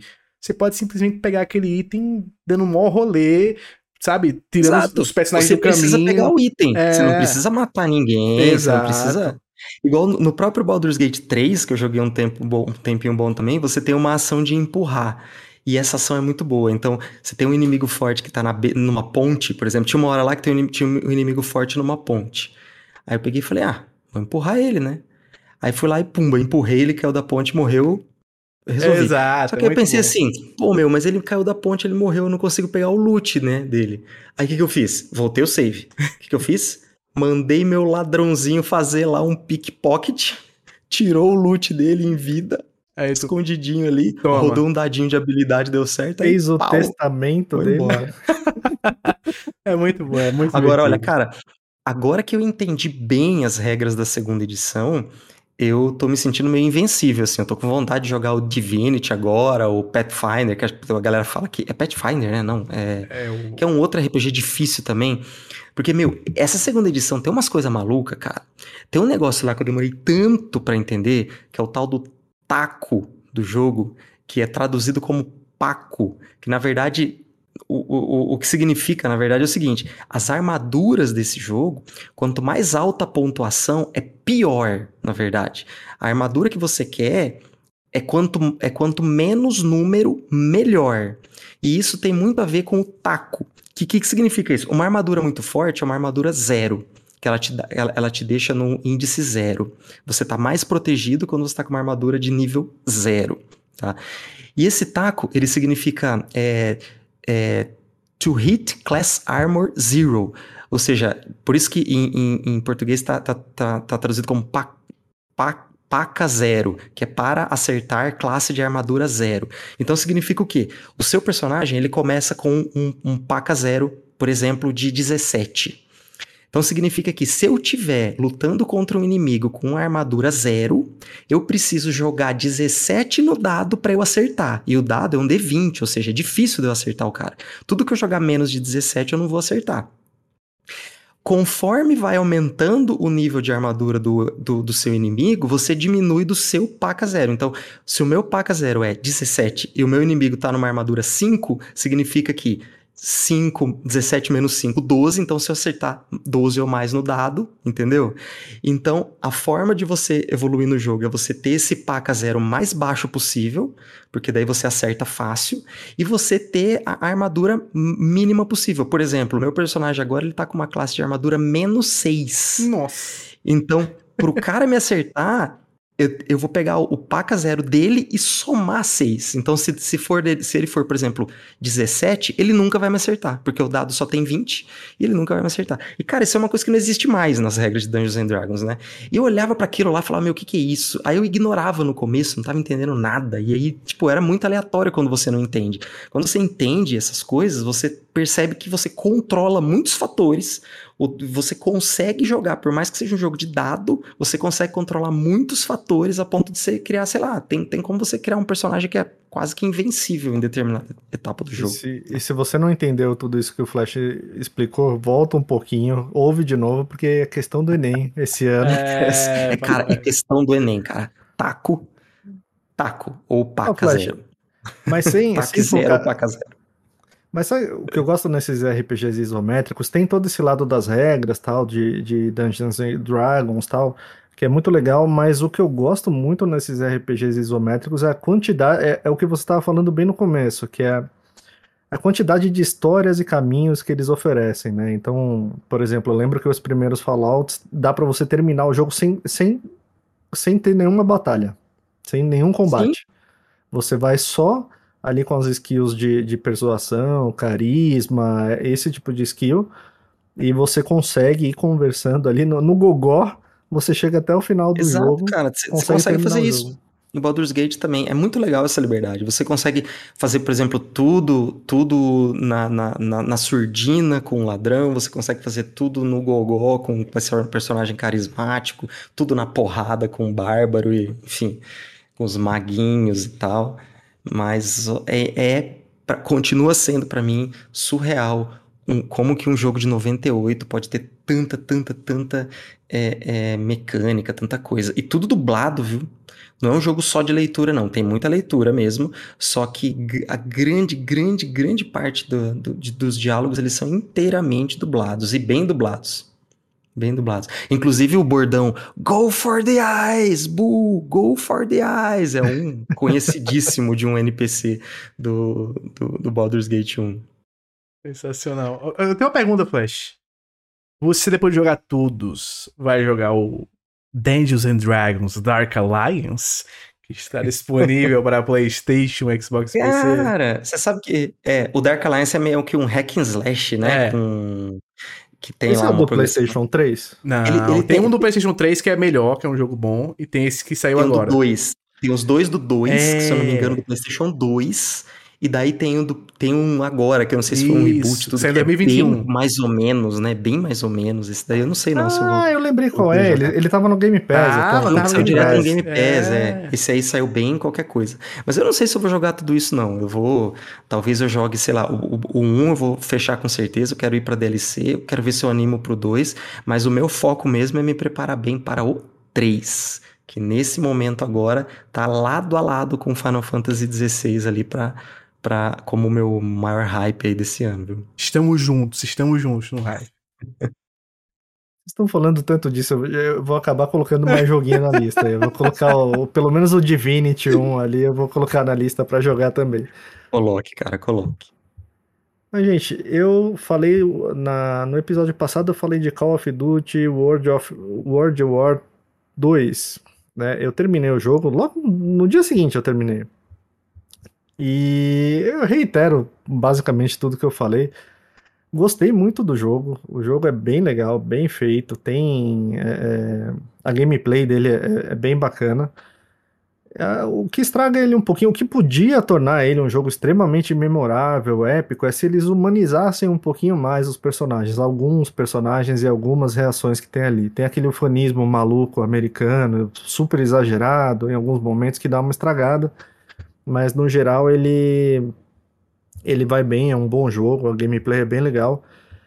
É, eu não dei um Shadow Drop no Returnal, tá? De vez em quando eu continuo jogando Returnal. Cheguei no. Shadow no Drop é Shadow Drop. sacanagem. Ótimo. É o drop do ladino. É, Shadow, Shadow Drop. Drop. Ninguém tá não dei vendo. um Shadow Drop. Eu continuo jogando Returnal. Cheguei no boss do segundo bioma. Cara, uma coisa que eu, que eu, eu, que eu gostei muito no Returnal é, é que ele, é, por exemplo, nesse segundo boss, não sei se acontece nos outros, mas pelo menos ele abre um portal ali para para você conseguir ir direto para ele, né? Deu um puta de um trabalhão para para chegar nele. Pô, se, se eu tivesse que, que passar por todo aquele bioma de novo para chegar nele, eu ia acabar dropando o jogo. Não E virar o ter jeito Coringa. ia coringar forte. Né? Não, não tem jeito. Agora, o que eu tô jogando mesmo. Eu tô nesse segundo boss ainda, não evoluí dele, mas voltei a gostar do jogo, vou continuar nele. É Ixion o nome do segundo boss? É isso? Eu acho que é, né? É. Acho É. que é Ixion. E. Vou continuar nele, tá meio difícil, o bicho tá, tá, já, já me matou umas 5, 6 vezes lá. Mas por incrível que pareça, eu não tô achando ruim esse negócio de ter que voltar lá, sabe? Tá, Eu, eu tô conseguindo voltar rápido até. Apesar que eu tenho que passar obrigatoriamente por umas salas, tanto no primeiro bioma para pegar o nosso atirador calvo, como no segundo bioma para conseguir chegar nele. Mas, mas eu tô. Tem que reservar uma horinha sempre que vai jogando, mas é legal. O Flash tá falando totalmente no tá, mudo. tá falando mas em tudo bem. Desculpa, desculpa, desculpa, eu tô, tô no mudo, tô no mudo. Eu tô falando aqui, cara, eu tô, eu tô, eu tô dizendo aqui o seguinte, que, que, que pra você vai ser a coisa mais tranquila do mundo terminar, cara, porque pra mim era um sofrimento horrendo ter que voltar de novo, passar pelo primeiro bioma, e, cara, era muito ruim pra mim, era muito, é muito, muito difícil. Me dava, sei lá, me dava, me dava náusea, só de Náusea, pensar é. assim, não, morri, vou Não, ter que é- fazer é. de novo. Quando você morre de bobeira, por exemplo, eu morri uma vez ganancioso ali, que eu, eu tava com um astronauta, eu tava com a vida já bem grande, né? E aí eu falei, pô, vou, vou dar uma explorada no, no segundo bioma antes de ir pro boss. Cara, só deu cagada, só aconteceu. só- Eu cheguei no boss ali, já tinha perdido o astronauta, tava com a vida quase na Chegou metade. com meio braço, né? Perna quebrada. Entrou naquela sala de desafio, né? Tava se achando demais. Nossa, Nossa, Tem aí umas a- salas que de você fica desafio. trancado. Não, É. só uma coisa. Vai ter uma hora, eu, eu PC. entrei naquela salinha especial que é triangular, sabe? Sim. Que às vezes você consegue umas coisas legais. Aí eu entrei e tinha aquela tartaruga lazarenta lá. é- é, aí eu acabei morrendo, perdi um astronauta lá. Eu tava com a vida mais ou menos no final. Eu tava com um parasita que se eu caísse de, de alguma altura um pouco maior, ele me dava dano, né? E eu entrei lá, caí, já, já tomei dano logo de cara. Nossa. Só, só derrota. mas enfim. Mas enfim, o que, eu, o que eu tô jogando, o que eu comecei essa semana foi o Máfia, o primeiro Máfia. Eu fui digitalmente influenciado pelo Lucena. Lucena sempre falava desse. Eu joguei, na, na realidade, eu tinha jogado o segundo Máfia, né? O segundo Máfia eu terminei no Play 3. Agora, o primeiro eu tinha jogado bem pouco na, na- no, no PC, quando lançou o originalzão. Agora, gente, eu, eu gosto muito daquela ambientação, gosto muito desse jogo, assim, de, de a criação de mundo lá é é perfeitinha. Mostra uma cidade americana em 1930 ali, bem perfeitinho, né? com vários detalhes, sabe? Você vê até, assim, fachadas de prédios, cartazes, propaganda, rádio, né? Os carros, cara, são, os carros são espetaculares, assim, são, eu, eu gosto muito, eu vejo aqueles carros antigos lá. A única coisa que tá pegando, eu tô gostando da história, teve um, um cara que me deu um spoiler, infelizmente, no, no, no Twitter, do final. E- Eu acho que não é o final completo, mas ele acabou dando um spoiler ali também sem querer, depois pediu desculpa, tudo. Tá, Tá desculpado, mas o tá estrago já foi feito. Mas o estrago foi feito. Agora, a única coisa que eu, que o ponto negativo dele é que esse, esse sim é um remake do zero, né? Eles fizeram um remake completamente do zero. E eu acho a jogabilidade dele bem clunky, assim, sabe? É bem É, o gameplay, né? O gameplay é meio estranhão. É, até o jeitão dele correr, a- a- até a disposição que eles deixaram nos botões, eu não, não gostei muito. É. Dá pra mudar, mas a mudança, eu acho que são duas pré-definições e não dá pra você fazer um- um- uma configuração sua mesmo. Então tem umas opções ali que eu não gostei até do- do- dos controles e, e, por exemplo, vai, o GTA ele tem uma jogabilidade bem mais fluida, assim, você você consegue enfrentar 10 inimigos no GTA com uma certa com dignidade, sabe? Com- Aqui, se for três, já tá ruim. no Mafia, três inimigos, três inimigos é complicado, cinco inimigos é muito, muito, muito complicado. E eles são meio burrinhos, tá? Eles viram do nada, eles viram pro lugar errado, mas mesmo assim é, é- é meio ruim de, de passar quando junta quando juntam vários. Mas tô gostando bastante do jogo, devo estar chegando na metadinha. Consegui passar daquela corrida que todo mundo fala. Pra mim foi relativamente tranquilo, assim, eu passei na segunda é. tentativa. Como é um piloto profissional, é outra parada. É, aí fica fácil, né? Pô, foi a parte mais fácil do jogo. Não, e aí, e aí eu falei, pô, será que tem outra corrida, né? Não é essa? Eu fiquei. O pessoal falou, não, é essa mesmo. E... Mas eu tô gostando bastante. Eu acho que esse é um dos pontos fortes até. Eu, eu gosto do, do jeitão dele de dirigir. O único, porém, é que são carros muito antigos, então todos eles demoram pra acelerar, né? Ele é um carro pesadão e demora pra você pegar velocidade. Ô, PC, as leis, como é que você colocou as leis de trânsito no jogo? Botou o mais Ah, realista eu- eu- possível ou não? Não, eu não coloquei, porque senão você cruza o farol vermelho e a É. polícia vem atrás. É, Eu, eu acho meio chato, assim. Eu acho. Beleza, tem, tem um puta realismo. é, Realmente, se você fizer isso no- na frente de um carro de polícia, tem grande chance dele ir atrás de você. Ah, alô, X-Racing, né? Essa vai pra X-Racing. Mas, o, mas eu, eu preferi deixar desativado. Então, só se eu fizer um crime, alguma coisa assim ma- maior, aí eles vêm atrás. Senão, não. Você deixou ativado quando Eu deixei ativado, eu deixei ativado pra ir no sofrimento. Eu ia limite de velocidade, ultrapassar em faixa contínua, nem Cara, você pensar. ficava esperando o semáforo do joguinho abrir pra você acelerar o. o- Você ouviu o que ele falou? Faixa contínua. Faixa contínua Ele- não pode ultrapassar. Ele tinha que esperar atrás do carrinho. Se É. fosse uma senhorinha, ele ia lá. Nossa, era tenso, era tenso, era tenso, era tenso, era tenso, era tenso. Mas, mas foi Na vida divertido. real, fique- fiquem Ai, atrás ai. da senhorinha na vida real. É, é, uma, é uma grande autoescola digital ali no, no Mafia. É, não fiquem ultrapassando na faixa contínua. Mas é isso, gente. Eu tô gostando bastante do jogo. Eu gosto bastante de. Eu acho que eu já assisti todos os filmes de, de, de máfia, principalmente esses mais antigões, e eu tô adorando o jogo. Já Então... ouviu falar daquele. Como é que chama mesmo? É o Poderoso Chefão? Ah, não. Esse não. Esse já, é bom, já recomendo, assisti, recomendo. já assisti. Os Intocáveis, aquele Goodfellas. O Goodfellas Cara, é meu muito pai era bom. fanático, Goodfellas é velho, muito por bom. essa temática. O Reservoir Nossa. Dogs também é. Nossa. Bom demais, bom demais. Pô. É Filme de bom. máfia é coisa linda. E agora sim, passando a bola pro Luciano, acabei invertendo as ordens aqui, Luciano. Trading Places, né? Bom filme. Quem nunca assistiu pode assistir, trocando as bolas. É sensacional. Ed Murphy dá uma alma nesse filme. E, pô, coisa linda. Pode falar, PC. Sou eu, né? Ah, sou eu. É verdade, sou eu. Troquei tantas Eu bolas. lembrei, eu lembrei do A Outra Face. Oh, também, pô, também é um bom bom filme, filme, bom de filme. troca de papéis aí. Bom filme. Inclusive, o Trocando as Bolas, você assiste primeiro pra depois assistir Um Príncipe em Nova York, que tem um easter egg sensacional de personagens que tá da história, mas assiste primeiro Trocando as Bolas, senão tu vai levar spoiler. Porque eles estão no mesmo universo. Tem uma lore ali sensacional que o Ed Murphy fez. É, eu continuei no Octopath Traveler. Tá fantástico, assim, só melhora a experiência.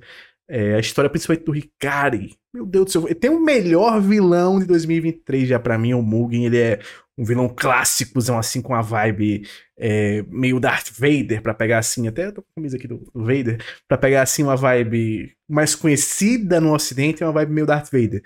Mas Darth Vader é, ele é inspirado nos shoguns, ele é inspirado naqueles vilões japoneses clássicos medievais. E o, o Mugen é, ele é esse cara, né?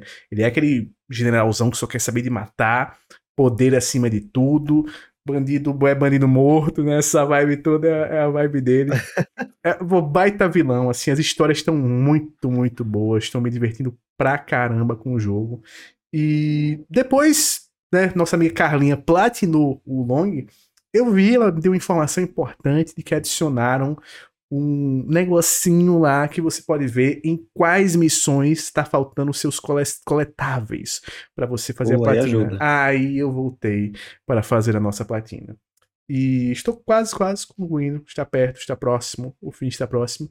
E joguei assim um pouquinho no Gran Turismo 7 também, porque o nosso Gran Turismo 7 recebeu uma atualização a 120 FPS agora, que é coisa linda coisa 120, linda. 120, cara, 120. coisa linda, hein? Tem esse modo a 120, que ele cai pra 1080p, mas tem um outro modo que eles liberam FPS e botam um 1440p com o upscale que eles fazem para 4K e fica mais ou menos a 90 100 FPS. Se você tem um display com VRR, dá para jogar, que é coisa fantástica, assim. Fica lindo visualmente e coloca um ray tracing nos replays que também fica coisa fantástica. E eles refizeram um pouco a física do, do jogo. Então eles fizeram uns pequenos ajustes de algumas reclamações que as pessoas tinham com, com alguns carros e tal. Eles adicionaram coisas para o, o DualSense. É. Agora quando chove é tipo no Control, que quando chove você sente os pingos de chuva batendo, só que nele você sente como se estivesse batendo no capô do carro. O return, você quer você Isso, isso, isso. E aí o, o Gran Turismo fez isso, adicionou esse negócio da chuva também. E aí, quando a chuva bate no capô do carro, no vidro, você sente aquela batidinha como se fosse lá. Nossa, eles Legal. ampliaram assim de uma forma que ficou uma coisa gostosíssima de jogar. Então, se você tem Gran Turismo 7 e não joga há muito tempo, vai lá dar uma testada para ver como tá legal. Esse jogo já era pra ter entrado na Plus junto de Ratchet Clank Rift Apart. Alô, dona Sony. Tá na hora de botar esses joguinhos na PlayStation Plus. Mas foi isso que eu joguei nesta última semana, meu querido amigo PC. Esse Gran Turismo precisa entrar na Plus, por favor. Dona Sony, quebra Esse jogo em VR deve ser um absurdo. É, esse eu tô querendo testar em VR um dia. Esse deve ser legal. Deve ser bem legal em VR, deve ficar demais. Ainda mais com esse pacote aí. É, é. Duas, duas corridas e corre pro banheiro. Aliás, para quem tá de olho no VR, no PSVR 2, Espera, tá, galera? Porque parece que tá indo mal pra caramba em vendas. Muito. Pra ter uma ideia, ele vendeu metade do que o PS Vita vendeu no mesmo tempo. E o PS Vita foi considerado um fracasso retumbante. Então, o PS Vita vendeu meio milhão nesse mesmo tempo em que o PSVR 2 vendeu 240, 250 mil. Então, é, não sei o que eles vão tentar fazer aí. Talvez uma das estratégias seja baixar o preço. Então, quem tá de olho, espera mais um pouco, porque pode ser que venha redução de preço aí.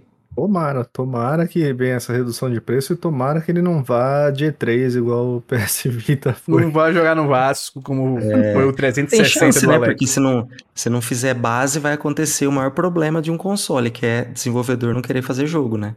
Não tem base é. instalada, não vou, é. não vou, querer fazer jogo. E né? é aquela coisa do paradoxo do VR, né? o paradoxo da realidade virtual. Não tem jogos grandes, porque não Exatamente. tem uma base instalada grande, e não tem uma base instalada grande porque não tem jogos grandes. Então fica. Exato. É, e ainda teve, e ainda teve a, a, a, decisão bem errada, no meu ponto de vista, de eles não fazerem uma retrocompatibilidade com o PSVR 1. Ou seja, Sim só tem os jogos de PSVR 2, que é meia dúzia, né? É, tô, tô não, brincando, cara, tem mais. Só que não se compara com uma biblioteca que já estava toda pronta, né? para você poder jogar. Então, acho e que uma série de decisões erradas. também. Não, não funciona Exato, no PC. funciona no PC, que é uma coisa que poderia ajudar muito.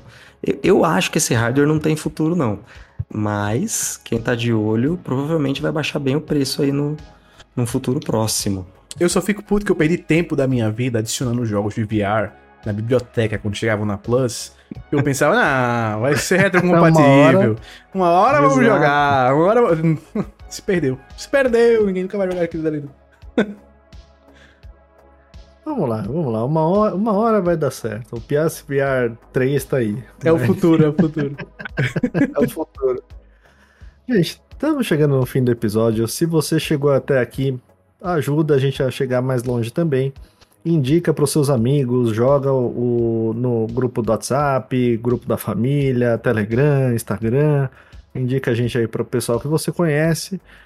É, não esquece de seguir a gente nas redes sociais. E aí, falando em redes sociais, Gi, onde o pessoal consegue te encontrar? Onde consegue te seguir? A minha rede principal é o Twitter, né? Mas é tudo mesmo arroba, tá? O Twitter Gisele Rocha SCR, Instagram também Gisele Rocha SCR. E tam me sigam também no Instagram, tá, gente? Porque o, o Twitter, assim, ele tá meio mais pra lá do que pra cá, às vezes fica caindo. Eu, eu tenho medo de perder essa rede social, sabe? De, de acabar e eu não tenho mais como conversar com vocês. Então me sigam nas outras redes também. Tô lá no Instagram. No TikTok também eu tô fazendo uns videozinhos de vez em quando, tá? Descobri uma maquiagem lá que eu não preciso. Aqui eu coloquei batom, mas para fazer vídeo no TikTok tem o, tem o batom lá do efeito. Então, assim, eu tô fazendo oh, uns videozinhos lá.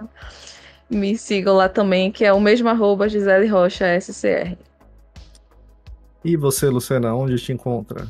Lucas Lucena84 em todas as redes sociais, reforçando para vocês seguirem também o nosso canal de cortes no YouTube, nossa Twitch, nosso Instagram e entrarem no Discord, porque se todas as redes forem de base, o Discord será o local para trocarmos ideias, né? Não tem jeito. É isso aí. Aliás, no nosso canal de cortes tem conteúdo, teve conteúdo essa semana inteira, Pô, né? Essa semana traba... o homem trabalhou, o editor trabalhou essa semana. Esse editor tá de parabéns, viu? Tá merecendo o salário altíssimo que a gente paga para ele. E você, Flash, onde o pessoal te encontra? E olha, enquanto a rede do Dogcoin existir, eu estarei lá no arroba flash night. Gente, para me encontrar é muito fácil, também minha rede principal é o Twitter, é arroba jogando sem hype lá. A G desbloqueou um medo em mim que eu não tinha, então me segue também no Instagram, que é arroba jogando sem hype também. E é isso, gente. Valeu, galera. Um abraço. Tchau. Tchau, tchau. tchau. Se cuidem. Tchau.